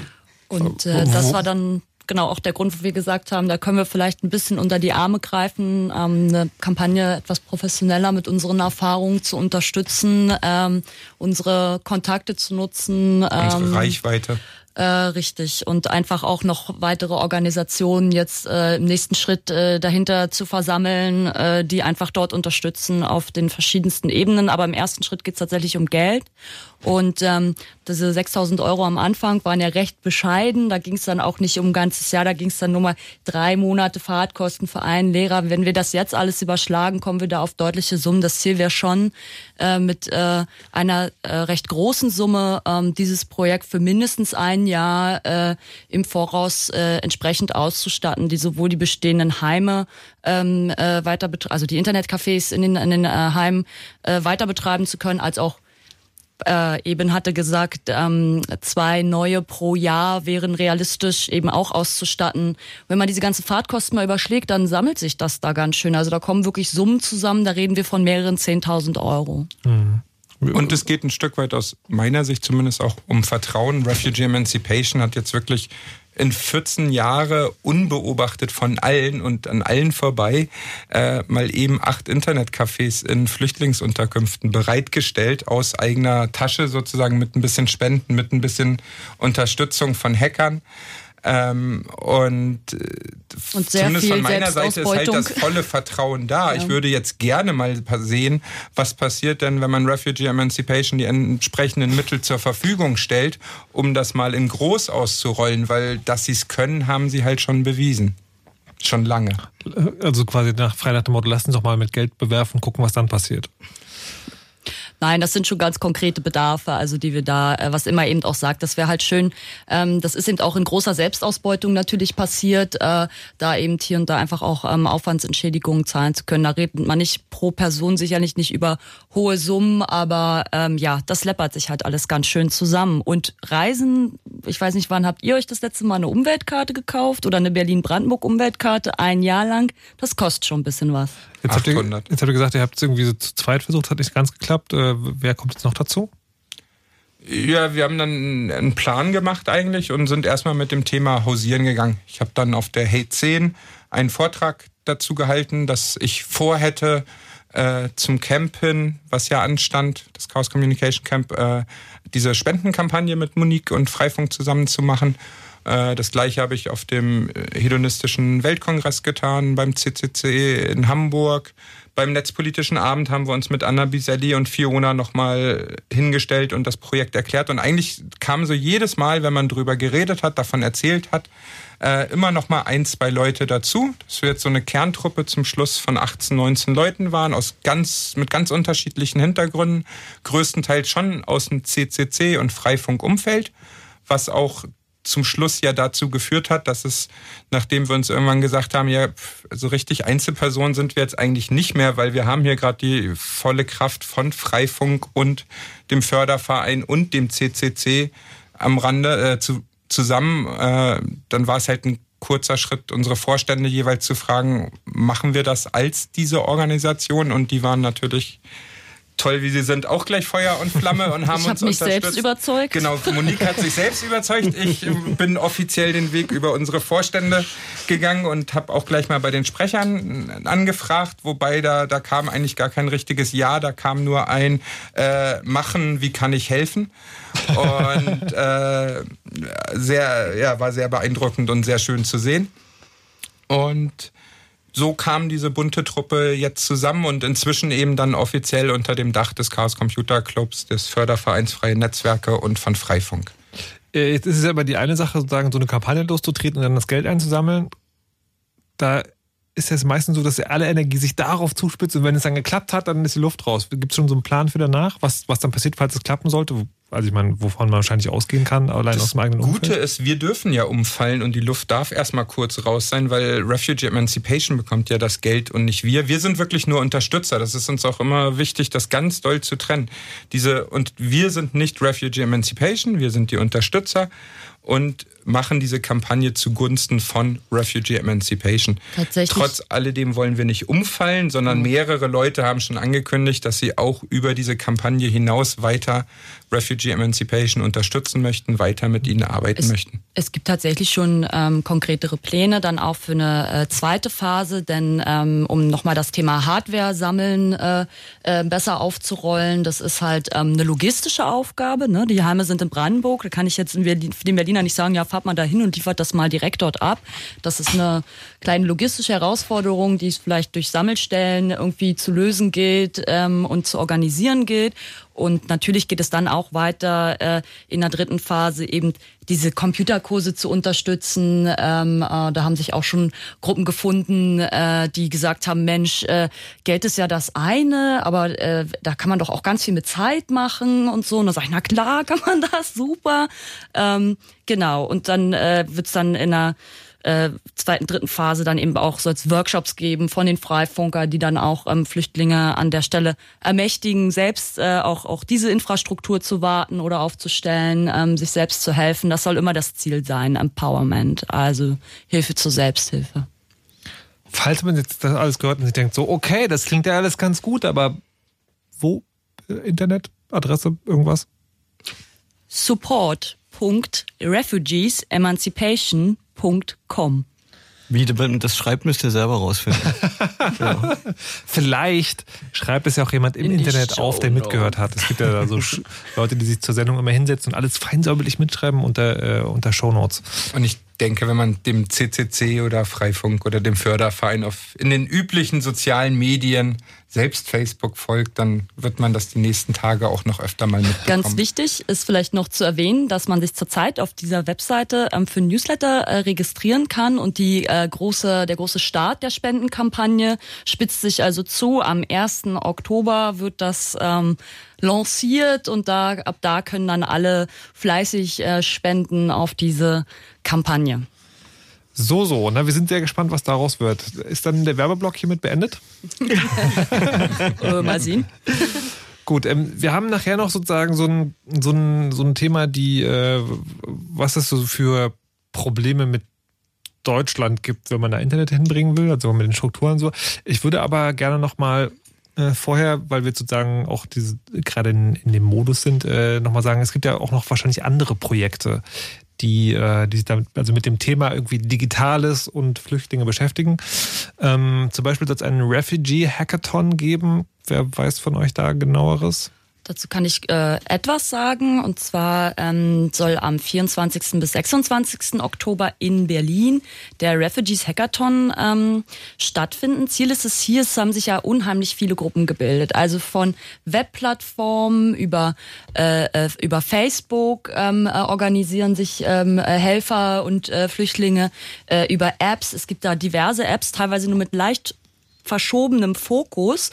Ein bisschen ist es so, es läuft noch recht unkoordiniert. Ja, jeder mhm. findet so ein bisschen das Rad neu, ganz viele gute Ideen. Und das Ziel dieses Hackathons ist es halt, die Leute zusammenzubringen, zu schauen, wo sind wir schon ganz nah beieinander. Ähm, auf der anderen Seite, was fehlt noch, sich da kennenzulernen und besser zu vernetzen ähm, äh, sich auch gegenseitig Input zu geben und am Ende natürlich äh, dann auch am Wochenende äh, da weitere Features zu schrauben und das äh, Ganze zu hacken. Ähm, unter äh, refugeehackathon.de kann man äh, sich die Infos alle holen. Ähm, da sieht man auch schon eine Liste der ähm, zurzeit äh, aktiven Gruppen dort. Ähm, aber da sind noch, also wer noch was weiß, wer da noch fehlt, dann auf jeden Fall äh, da hinschicken. Die Jugend ist auch schon am Start und vom Halt! Ah. ich wollte nur äh, von, von wegen Re Re Refugee Hackathon. Ähm, was ich gelesen habe, ist, dass sie da mittlerweile, also das ist ja in Berlin, sollte man vielleicht auch mal dazu sagen, in Berlin der, der Hackathon, dass sie mittlerweile also in Deutschland weit irgendwie so auch so abzeichnet, dass andere Leute auch was dazu machen. Also falls ihr nicht aus Berlin kommt, vielleicht ist in eurer Gegend da auch irgendwie was am Start. So, die Jugend? Die Jugend ist auch am Start. Äh, Jugendhackt äh, vom, wird als einen großen Tag-Track äh, beim diesjährigen Jugendtag in Berlin Refugees haben und sich auch dort drum mit dem Thema befassen, gucken, was kann man da programmiertechnisch sozusagen machen. Das Ganze findet in Berlin vom 16. bis 18. Oktober statt. Äh, ich habe gehört, es gibt noch ein paar letzte freie Plätze, dann Für aber schnell. Hackerinnen vor allem. Prim, na, die werden bevorzugt. Ja. Okay. äh, ansonsten mal neben Internet und weil wir vorhin ja auch sagten, es gibt auch durchaus andere Sachen in Berlin, mhm. wo es noch dran mangelt. Äh, und das gilt dann eigentlich für alle Bundesländer, denke ich. Es, eigentlich hat jedes Bundesland einen Flüchtlingsrat, wenn nicht sogar Städte teilweise. Und der Flüchtlingsrat Berlin, den man mit Google ganz leicht findet, hat eine wunderbare Linksammlung zu so ziemlich allen lokalen Initiativen, wo man sich beteiligen kann. Da kann man wirklich, muss man noch nicht mal seinen Stadtteil zu verlassen in der Regel, weil vor der eigenen Haustür gibt es schon eine Gruppe, die sich kümmert und alle freuen sich über Leute, die helfen im Moment, weil es wird überall nach Unterstützung gesucht. Ich äh, habe leider immer wieder jetzt auch Leute erlebt, die seit zwei Monaten kaum ihrem eigenen Job nachgehen, weil sie sich da voll dieser Sache widmen und je mehr Leute mitmachen, je mehr Schulter das Ganze, Schultern das Ganze tragen, umso leichter wird es für alle. Mhm. Okay, dann gibt es also genug Gelegenheit, um auch äh, zu helfen. Wir wollen jetzt nochmal zurückkommen zu dem, womit wir auch angefangen haben, nämlich Internet in Flüchtlingsunterkünfte bringen. Und es wäre ja zu einfach Probleme, die es dabei gibt. Welche sind das?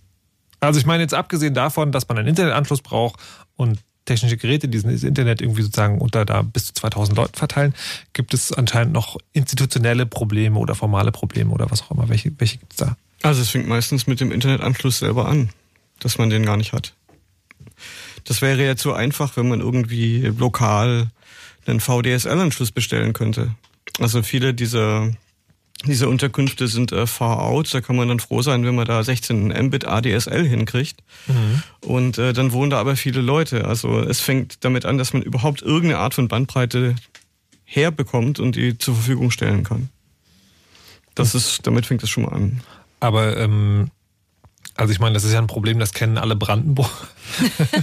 Gibt es da irgendwie einen, einen Lösungsansatz für? Also das, weil das, das, das erscheint mir zu sagen, das ist halt in Deutschland so eine Art Naturgewalt. Wir haben halt einfach nicht überall Internet. Naja, und, und äh, da, dazu kommt, ja, das ist natürlich das eine, klar, da kann man dann versuchen, mit Richtfunkstrecken irgendwas hinzubringen. Aber es gibt auch noch andere Probleme. Solche Unterkünfte sind manchmal halt auch einfach gegen den Willen der Betreiber errichtet worden. Also jetzt gerade hier in Berlin wurden quasi äh, Sporthallen vom Deutschen Sportbund quasi beschlagnahmt. Also mhm. nicht durch den Sportbund, aber vom Sportbund. Ja. Und äh, die Bereitschaft, da jetzt irgendwie die, die Schränke aufzumachen und zu sagen, hier können wir, könnt ihr mal was anschließen, die ist da relativ gering. Weil die Leute sehen, die nehmen uns jetzt hier was weg. Beziehungsweise, ja, genau, dann kommt eben dieses Argument, was wir anfänglich schon mal äh, entkräftet haben, äh, das ist doch gar nicht so entscheidend. Ne? Mhm. Also äh, gibt es nicht Wichtigeres so als das. Ähm, das geht dann aber auch äh, weiter. Äh, ähm, diese Betreiberorganisationen sind ja sehr, sehr unterschiedlich. Einige sind sowieso schon aus äh, Hilfsorganisationen wie die Diakonie oder die AWO oder so, aber es gibt auch private Betreiber, die da, ähm, äh, wo man damit ganz, oder, oder quasi Wohnungsbaugesellschaften eigentlich auch, äh, ähm, die eine ganz andere Verwaltungsstruktur haben, mit der man sich dann rumplagen muss, wenn man da nun hinkommt und sagt, wir würden hier gerne helfen und unterstützen. Ähm, des Weiteren ist sicherlich technisches Unwissen ein Problem. Und last not least ist die Störerhaftung, unser, unsere alte Bekannte im Freifunkkontext, ähm, eins der größten Hindernisse. Es wirkt sich aus wie eine Kontaktsperre ähm, für die Flüchtlinge, weil die Betreiber eben sagen, wir möchten hier nicht in dieser Haftung ähm, sein. Okay, die Störerhaftung. Also Leute, die jetzt sozusagen ganz, ganz, ganz super aufmerksam äh, das Chaosradio hören, die wissen möglicherweise, worum es geht. Alle anderen ähm, möchte ich auf bis nach den Nachrichten vertrösten und sozusagen das so schon mal andeuten. Es gibt eine juristisch-gesetzliche ja ein Ding, was es verhindern kann, dass man dieses, was man eigentlich total, also eigentlich total gut. Hey, wir machen Internet für euch. Und dann gibt es sowas, ja, aber vielleicht bist du dann dran, wenn jemand was Böses tut. Und dann sagen viele Leute so, ah, nee, dann wollen wir das doch lieber nicht. Was es genau ist, das klären wir gleich. Jetzt gibt es noch äh, einen Musikwunsch, der mitgebracht wurde. Ja, bitte. Äh, ich wollte noch anmerken, die Anna Biselli von Netzpolitik.org hat auch einen sehr schönen Artikel drüber geschrieben. Ja, aber darüber Probleme... sprechen wir doch gleich. Ah, ich war jetzt nicht bei Störerhaftung, aber gut. Worüber jetzt? Jetzt bin ich total durcheinander. Worüber hat denn? Hat sie über Slime einen Artikel geschrieben? auch nicht. Gut, dann hören wir jetzt erst Slime und Goldene Türme und danach klären wir den, also danach gibt's Nachrichten und danach klären wir den ganzen Rest.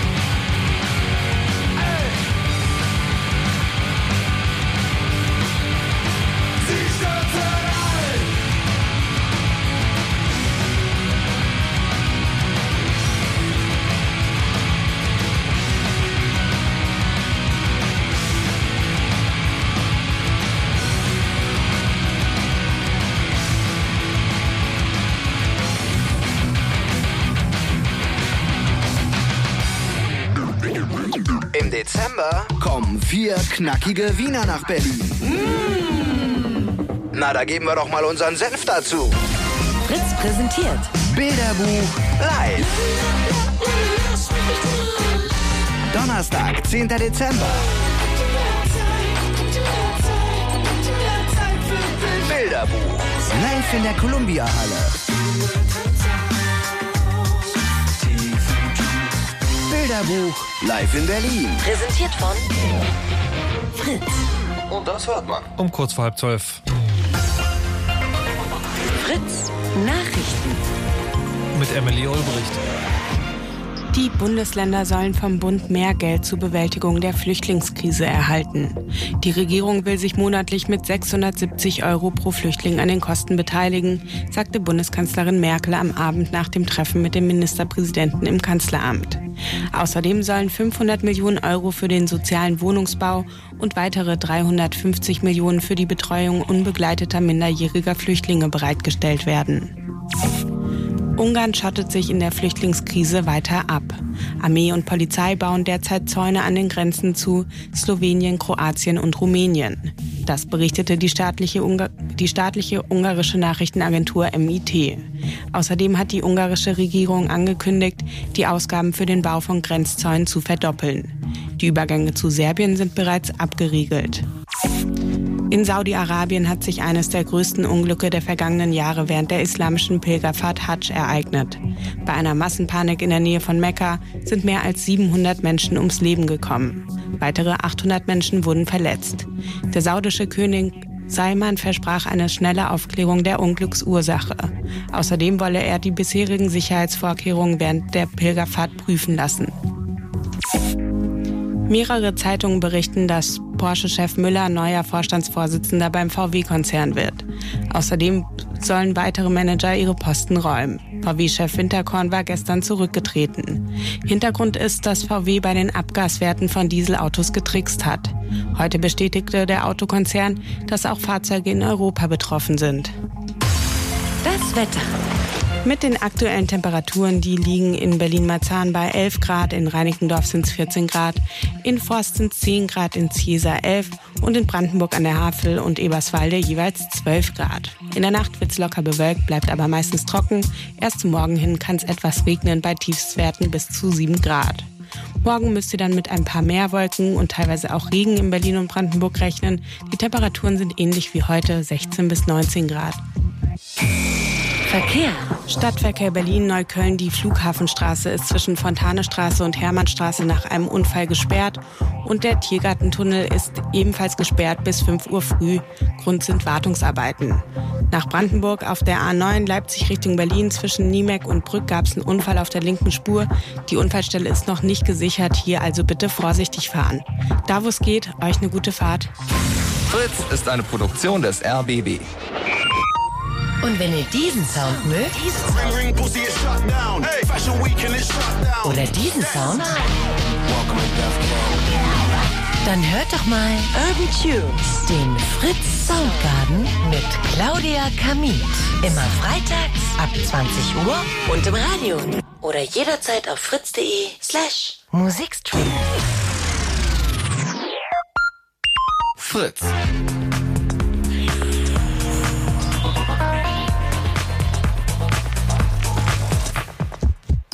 Blue Moon. Die letzte halbe Stunde im Chaosradio im Blue Moon ist angebrochen. Wir sprechen heute über Flüchtlinge und Hacker, Hilfe zur Selbsthilfe. Und zu Gast sind Monique Meisel von den Freifunkern. Hallo und guten Abend. Hallo, hallo. Imatschenko von Refugee Emancipation. Hallo. Lasse vom Chaos Computer Club. Moin. Und Elektra vom Chaos Computer Club. Hi. Und wir haben schon 90 Minuten hinter uns und die alle nochmal zusammenzufassen, würde den Rahmen der verbleibenden Sendezeit sprengen. Deswegen nur ganz kurz. Es ist wichtig, dass Flüchtlinge Internet haben. Auf wie das passieren kann, haben wir so kurz geklärt. Es gibt verschiedene Ansätze und äh, wir wollen den einen jetzt nochmal vertiefen. Das ist nämlich der, dass man einfach in die Flüchtlingsunterkünfte geht und da Internet hinwirft. Wie man das dann genau benutzt, haben wir im Rahmen der Sendung schon erklärt. Aber es gibt da Probleme. Also es, es gibt nicht nur das technische Problem, dass man irgendwie da die Technik hinschaffen muss und das dann irgendwie alles organisieren muss, sondern es gibt wie soll man das sagen, übergeordnete Probleme, die bürokratischer, formaler oder juristischer Natur sein könnte. Und da ist ein Problem, das man haben kann, die Störerhaftung. Frau Meisel.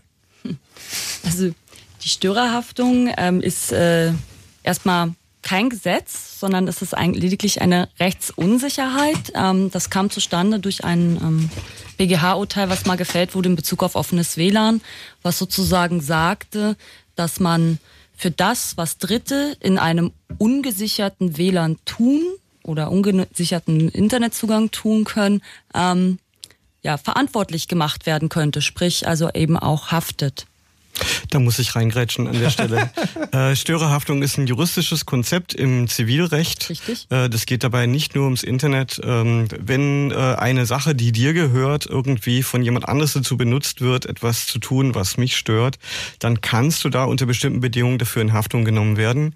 Und es ist tatsächlich äh, so ausgelegt worden in den vergangenen Jahren. Also es, es ist ein bisschen auf dem wir sehen, es ist auf dem Rückzug, aber dass Menschen dafür verantwortlich gemacht wurden, dass andere Leute ihren Internetzugang benutzt haben und sich zum Beispiel irgendwas von Madonna runtergeladen und hochgeladen haben über irgendeins der File-Sharing-Protokolle.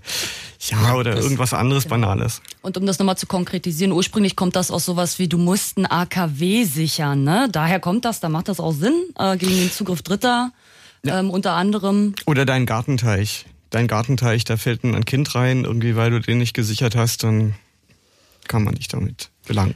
Genau, und dann wurde das eben aber von findigen Anwälten äh, auf dieses ähm, WLAN eben auch angewandt und das WLAN oder das Internet wird dort als Gefahrenzone hingestellt, was natürlich total äh, lächerlich ist, denn uns allen bewusst, dass es lediglich ein Kommunikationsmedium ist. Genau, und du hast von Problemen gesprochen, wir haben eine Lösung dafür. Also um es klarzustellen, das, im Konkreten bedeutet das sozusagen, ich stelle mich jetzt als ehrenamtlicher Helfer und sage, ich richte euch einen Internetanschluss ein und damit es alles schnell geht, ich das einfach auf meinen Namen und dann surfen da, was was äh, im Zweifelsfall 2000 Leute über diesen Internetanschluss. Und wenn da einer Unsinn baut, was möglicherweise passieren kann, wenn 2000 Leute auf einem Platz sind, dann bist du als Anschlussinhaber möglicherweise in der juristischen ähm, Haftung drin und das, dann überlegt man sich das vielleicht irgendwie dreimal oder viermal, ob man das wirklich machen will. Also ob man garantieren will, dass ganz viele Leute irgendwie alle keinen Unsinn bauen. Wie ist die Lösung dafür, um sozusagen dem zu entgehen? Äh, Gibt es mehrere Lösungen dafür. Wir, wir haben quasi dieses Problem mit der Störerhaftung nur in Deutschland, was auch ein Grund dafür ist, dass Deutschland im internationalen Vergleich sehr weit hinterherhinkt, irgendwie was öffentliche Internetzugänge anbelangt. Das ist, äh, haben wir uns selber ein Eigentor geschossen und äh, leider, leider schießen wir immer weiter solche Eigentore und das wird auch immer so weitergehen, wenn wir nicht irgendwie aufstehen und dagegen was machen. Die, ähm, ja genau, und die Lösungen sehen äh, vielfältig aus. Ähm, wie gesagt, ähm, das ist äh, eine Rechtsunsicherheit, da muss das Recht eben ausgelegt werden. Das heißt, ähm, wir haben einmal den juristischen Weg bestritten, äh, beschritten. In zwei Beispielfällen äh, haben wir dann die ähm, vermeintlichen äh, äh, ja, Gegner, also theoretisch steht man ja erstmal dann selber sozusagen, wenn man so, also die Konsequenz, ich kriege eine Abmahnung, ja, dann habe ich erstmal Angst und denke, oh Gott, oh Gott, was wir aber gemacht haben, ist immer gesagt, nein, äh, wir zahlen nicht, wir unterlassen nicht bei so einer Abmahnung für File-Sharing beispielsweise.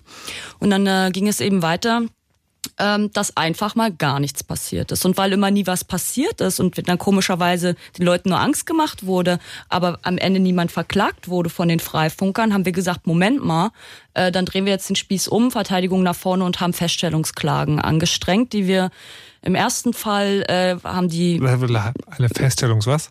Aha, okay, eine Feststellungsklage ähm, bedeutet in dem Fall, ich möchte feststellen lassen, dass was du mir vorwirfst, du mir nicht vorwerfen darfst. Ah, okay. Das ist eine sogenannte negative Feststellungsklage. Ich lasse also Okay. negativ feststellen, um es mal ganz ausführlich zu machen, genau. Ähm, ja, und äh, da ist also Folgendes passiert, dass äh, eine dafür sehr berühmte Kanzlei äh, dann äh, ähm, die Ansprüche äh, für ihre Mandanten hat fallen lassen und auch in allen anderen Fällen gegen äh, Freifunker, die da anhängig waren. Äh, und äh, im zweiten Fall haben wir tatsächlich am äh, Landgericht Berlin ähm, einen, äh, ein gewonnen. Okay. Ein positives Urteil, was allerdings in dem Fall weniger auf die Störerhaftung äh, konkret eingegangen ist, sondern hier war die erste Verteidigungslinie äh, äh, unserer unseres, in dem Fall dann Klägers, ähm, zu sagen, ich zweifle an, dass die IP-Adressermittlung korrekt war. Das heißt, man, wir finden dann immer raus, wem gehört dieser Anschluss, äh, zu der diese IP gehört und so weiter. Und wir wissen halt, dass sie in ungefähr 30 Prozent der Fälle inkorrekt ist. Ähm, und tatsächlich haben auch die Richter das so gesehen, dass sie gesagt haben, das ist hier gar nicht hinreichend dargelegt, dieses Verfahren der IP-Adressermittlung und somit, ähm, ja, ist, äh, haben wir gewonnen und ähm, Punkt. Eine Möglichkeit. Aber ich wollte gerade sagen, aber wenn das sagen, wenn Eine das, sehr aufwendige. Wenn, ich wollte gerade sagen, eine sehr aufwendige. Das heißt, jetzt im konkreten Fall, wir wollen Internet- und Flüchtlingsunterkünfte, will man sich da wahrscheinlich nicht drauf verlassen. Genau, weil ja auch, ähm, wir wollen ja auch, dass äh, Menschen, die sich jetzt äh, nicht so auskennen und vielleicht noch ein bisschen Angst haben, trotzdem äh, Freifunk machen, haben wir schon vor längerer Zeit ähm, mit den sogenannten Freedom Fighter Boxes ähm, gezeigt, dass man mittels sogenannten VPN-Tunneln ähm, äh, den Internet-Traffic umleiten kann. Und der wird umgeleitet ähm, entweder ins Ausland, wo es keine Störerhaftung gibt, oder zuletzt in letzter Zeit eigentlich auch ähm, zu ähm, deutschen Providern, die äh, eben äh, unter das sogenannte Provider-Privileg fallen, ähm, was dazu führt, dass man nicht in der Haftung ist, sonst hätte ja die Telekom auch ständig Probleme mit ihren Hotspots. Ne? Okay.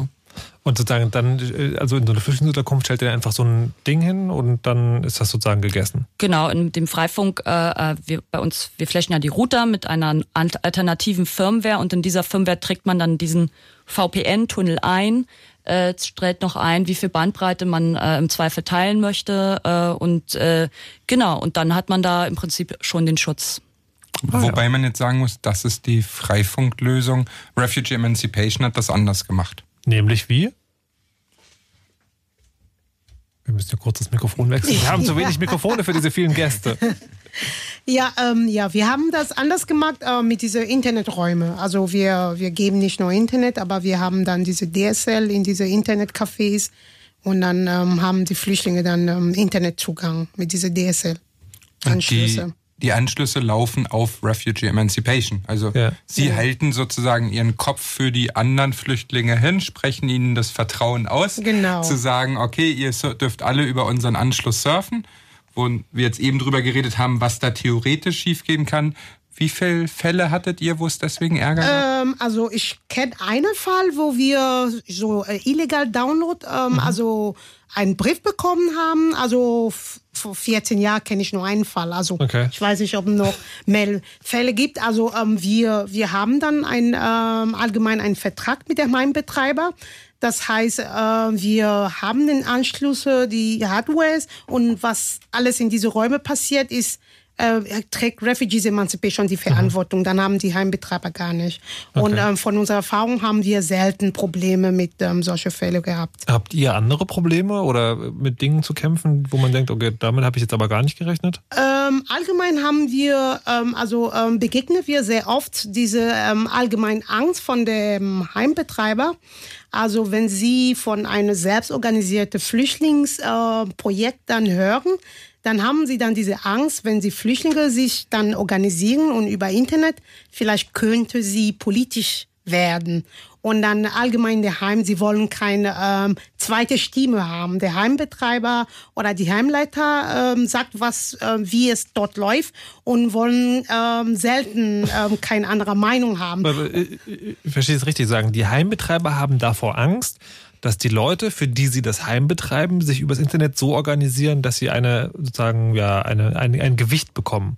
Also da sie Flüchtlinge, also die Heimleiter, sie haben Angst, dass die Flüchtlinge sie, Ja. sie organisieren können Ja. und dann politisch werden. Also da sie ihre Meinung sagen können, wie wir dann leben, die Zustände sind nicht in Ordnung und so weiter. Da sie sich Wow. dann ähm, besser auskennen. Also sie haben diese äh, das Problem, ähm, also begegnen wir sehr oft diese allgemeinen Aber wie, Angst. aber wie äußert sich das? Ich meine, ich kann mir ja kaum vorstellen, dass, dass ein Heimleiter oder ein Heimbetreiber öffentlich sagt, ich will nicht, dass ihr euch organisiert. Wie, wie Ähm, bemerkt sie, ihr das? Nö, sie, sie sagen das nicht, ähm, da sie Angst haben, aber wir wissen das. Also sie sagen, sie haben immer diese Ausrede, wir haben keine Räume, äh, wir haben andere Prioritäten und ähm, wer, wer bezahlt das? Äh, äh, ähm, wir haben Angst für illegal Downloads und so weiter. Wenn wir dann sagen, alles was dort passiert, ähm, tragen wir die Verantwortung, dann sagen wir, ach nee, dann haben wir keine Räume. Wenn wir Räume hätten, aber ähm, wir sagen immer, Internet ist kein Luxus oder diese Räume, diese Internetcafé ist kein Luxus, es ist eine Notwendigkeit für die Flüchtlinge. Also Anna Biselli von Netzpolitik.org hat auch Refugee Emancipation kennengelernt im Zuge dieser ganzen, des letzten Jahres und hat sich dann mal ganz allgemein mit diesem Thema bundesweit befasst. Und genau die Dinge, die Refugee Emancipation im Kleinen zu hören bekommen hat, hat sie dann eigentlich bundesweit zu hören gekriegt. Es sind immer die gleichen Sachen.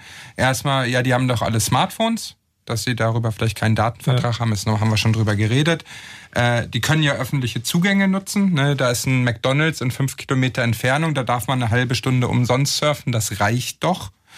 Äh, und dann eben als dritter Punkt, den wir jetzt am ausführlichsten schon behandelt haben, genau diese rechtlichen Bedenken. Da, die surfen doch alle auf Al-Qaida-Seiten und dann sind wir schuld. Äh, kein Witz. Wir also wirklich, das äh, wird sehr, sehr gerne. IS ist jetzt gerade aktuell, früher war es Al-Qaida, davor wird es irgendeine andere äh, Sau, die sie gerade durchs Dorf jagen, gewesen sein, die dann schuld Also- ist und alle Flüchtlinge machen ja nichts anderes. Wir haben- Dass sie gerade da genau vor diesen Leuten flüchten, wird dann gern vergessen.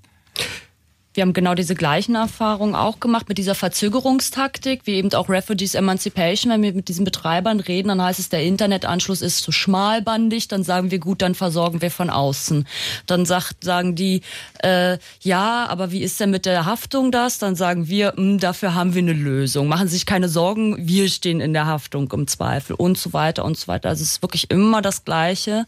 Ähm, das ist wirklich traurig. Der eigentliche Skandal ist, dass du es mit den einzelnen Heimen klären musst. Als wir dann geguckt haben, wie ist denn die gesetzliche Regelung und Anna sich gekümmert hat und wir haben damals viel geredet, stellte sich halt raus, es gibt einfach gar keine gesetzliche Regelung. Es ist, erst heißt es, es ist Ländersache. Die Länder sagen dann, je nachdem, wie das Land drauf ist, ja, das ist aber Sache der Gemeinde oder Kommune. Die Gemeinde sagt, es ist Sache des Heims.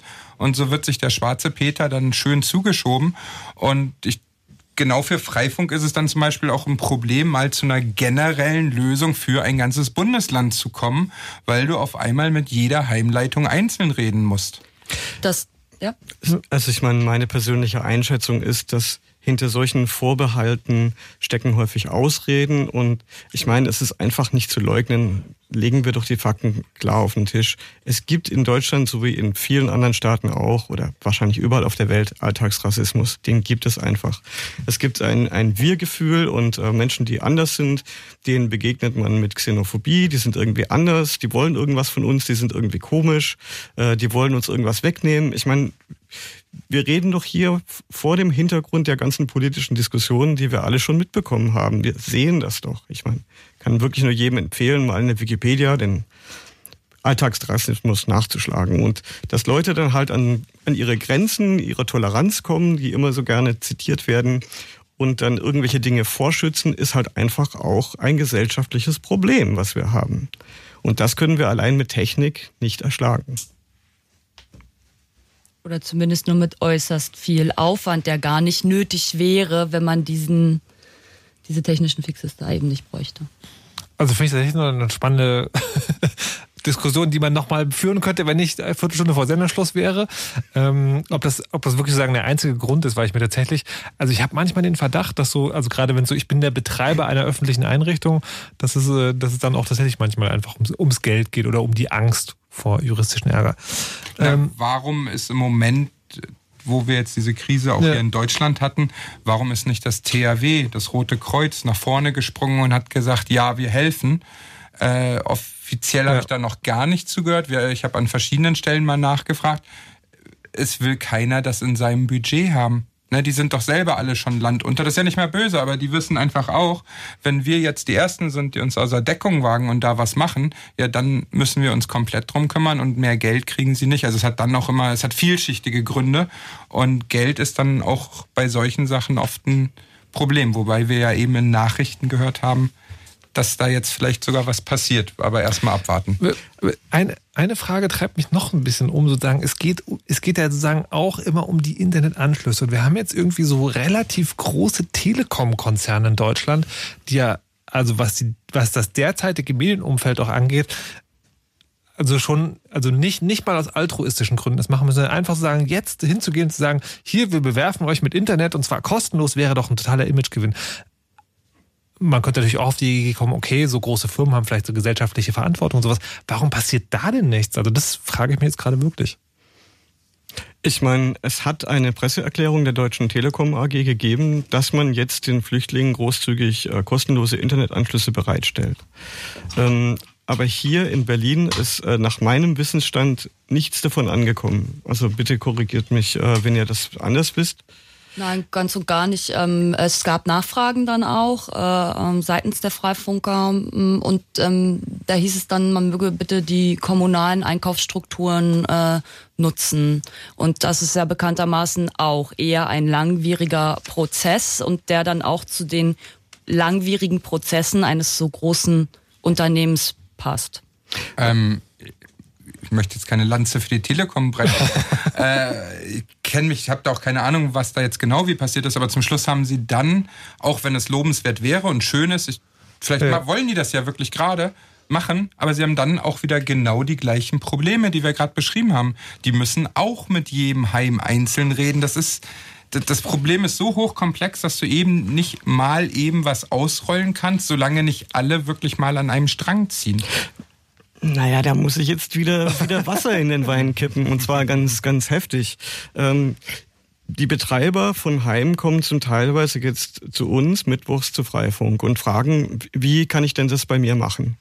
Und da wird dann auch darüber gesprochen, über ihre Erfahrungen. Irgendwie, Was, da gab es diese Ankündigung und dann haben sie sich durchgefragt und äh, sie wussten erstmal gar nicht, wer ist denn der Ansprechpartner bei der Telekom? Wem, bei wem spreche ich denn da jetzt vor? Und dann irgendwann gab es von irgendjemand eine E-Mail und dann kam die Antwort zurück, äh, ihr könnt das nicht selber beantragen, das muss das Lageso machen. Das habe ich jetzt in einem Fall gehört. Äh, das ist jetzt wahrscheinlich, das läuft jetzt alles so informell. Na irgendwie, es gab halt mal eine Presseerklärung. Jemand bei der Telekom oder vielleicht mehrere Leute bei der Telekom haben gedacht, ja, das ist eine tolle Sache, das machen wir. Aber letztendlich bleibt es dann im Kleinen-Kleinen und in der Organisation der Verantwortung und im Kompetenzgerangel vermutlich stecken. Und in der jetzigen Situation zum Beispiel dann zu sagen, ja, äh, geht doch zu Lageso, die muss das beantragen, die sind völlig überlastet. Die haben, die sind ja auch keine Experten für, für solche Mhm. Internetgeschichten.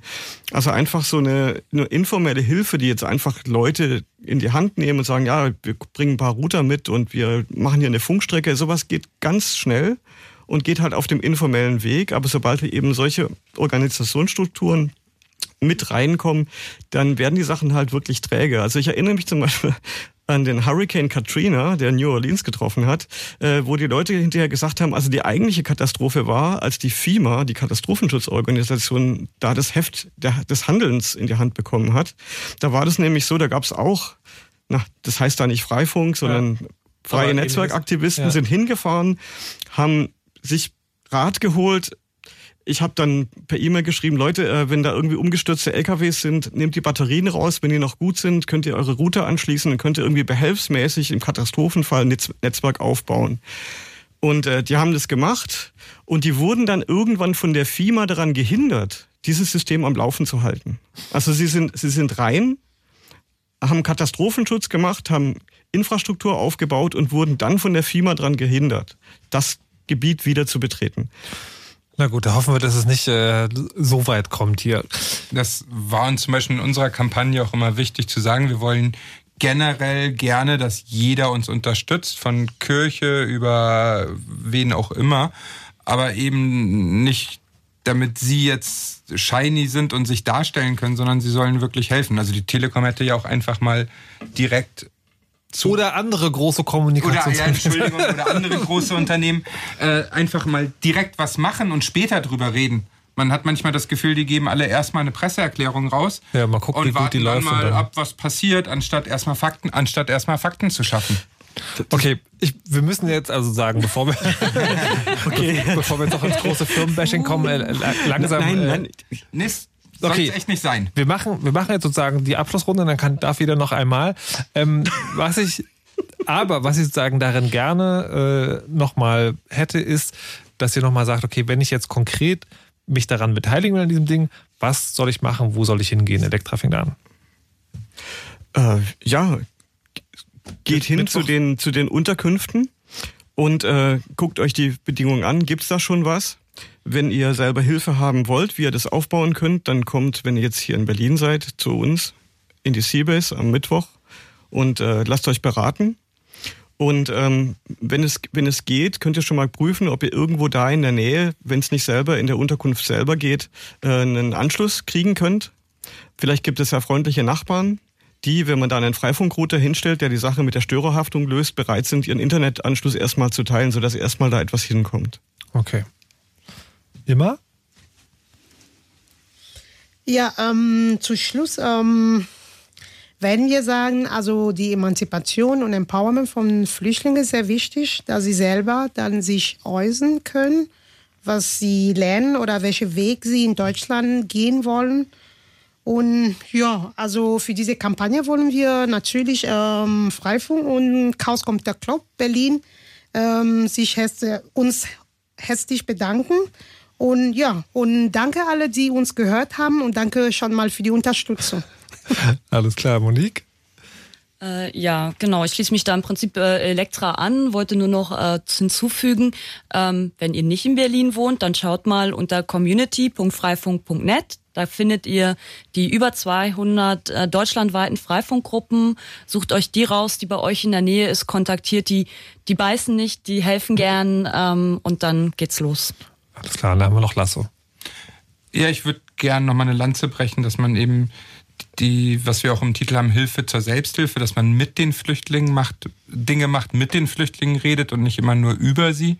Ähm, und alle nochmal auffordern, sich unserer Kampagne anzuschließen. Wir sind noch offen für Unterstützer, sie bekannt zu machen, sie in den sozialen Netzwerken zu teilen, damit wir dann Refugee Emancipation auch unterstützen können. Gut, dann werden wir. Ab 1.10. Gut, hätten wir auch das geklärt. Ähm, äh, traditionell noch zum Schluss der Sendung, wenn hier Chaos Radio ist, gibt es immer die nächsten wichtigen Termine im Chaos-Umfeld. Was wird uns da preisgeboten in der nächsten Zeit? Ja, am kommenden Montag, dem 28.09., haben wir ein Datengarten-Spezial, ausnahmsweise mal nicht im Chaos Computer Club Berlin, sondern in der Seabase. Da wird Evelyn uns etwas erzählen zu, äh, der Titel ist From Secret Maneuvers to Undercover Research. Äh, sehr spannend, ab 20 Uhr. Und dann wird es wie im Vorjahr zwischen dem am 3. und 4. Oktober das Vintage Computing Festival von der AFRA wiedergeben. Das war letztes Jahr sehr beliebt. Äh, alle, die nicht da waren, haben sich sehr geärgert. äh, und Wir werden Teilnehmer der Jahr Sendung wird es- angeschaut. auch dieses Jahr wird es abends wieder eine äh, Chiptune-Party geben ab 21 Uhr. Der Eintritt zum Festival ist kostenlos. Das lohnt sich für alt und jung. Da haben Haufen Leute viel Spaß gehabt. Und dann geht's auch schon gleich weiter am zweiten Dienstag des Monats mit dem regulären Datengarten. Da wird es diesmal um WLAN-Sicherheit gehen und wie man WPA2 umgehen kann. Da gibt es also ein spannendes Programm. Ich wünsche dir viel Spaß. Ähm, vielen Dank, ähm, Elektra, Lasse, Imma und Monique fürs Mitmachen und bei der Sendung dabei sein. Ich verabschiede mich an dieser Stelle und übergebe dann an Flo Heiler in Night der euch wahrscheinlich, wie ich ihn kenne, mit elektrisch verstärkter Gitarrenmusik bewerfen wird. Und mir bleibt nur noch zu sagen, mein Name ist Markus Richter. Lasst euch nicht überwachen, verschlüsselt immer schön eure Backups und macht doch gerne bei der Aktion Arschloch mit. Tschüss!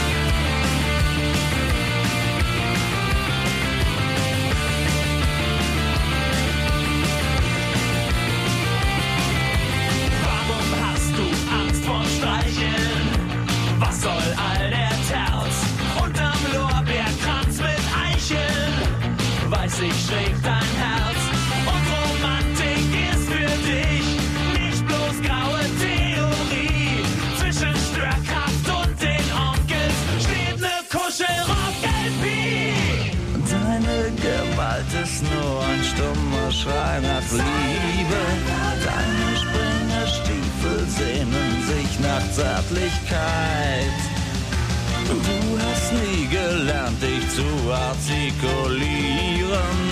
Und deine Eltern hatten niemals für dich Zeit. Arschloch!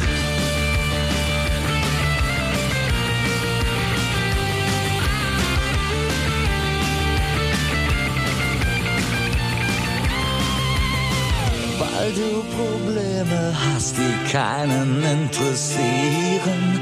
Weil du Schiss vom Schmusen hast, bist du ein Faschist.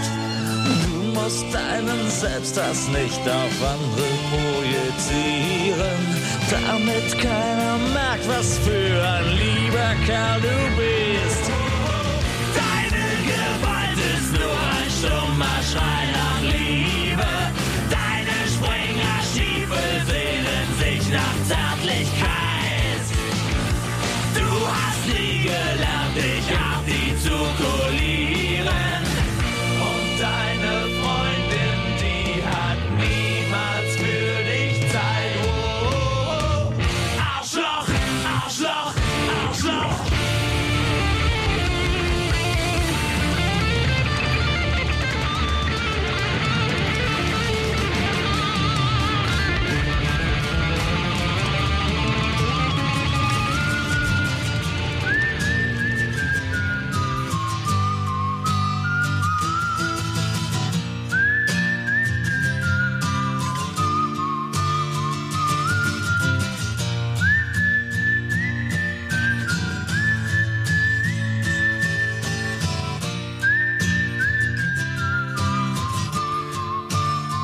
Die alte und neue Nummer 1 ist das.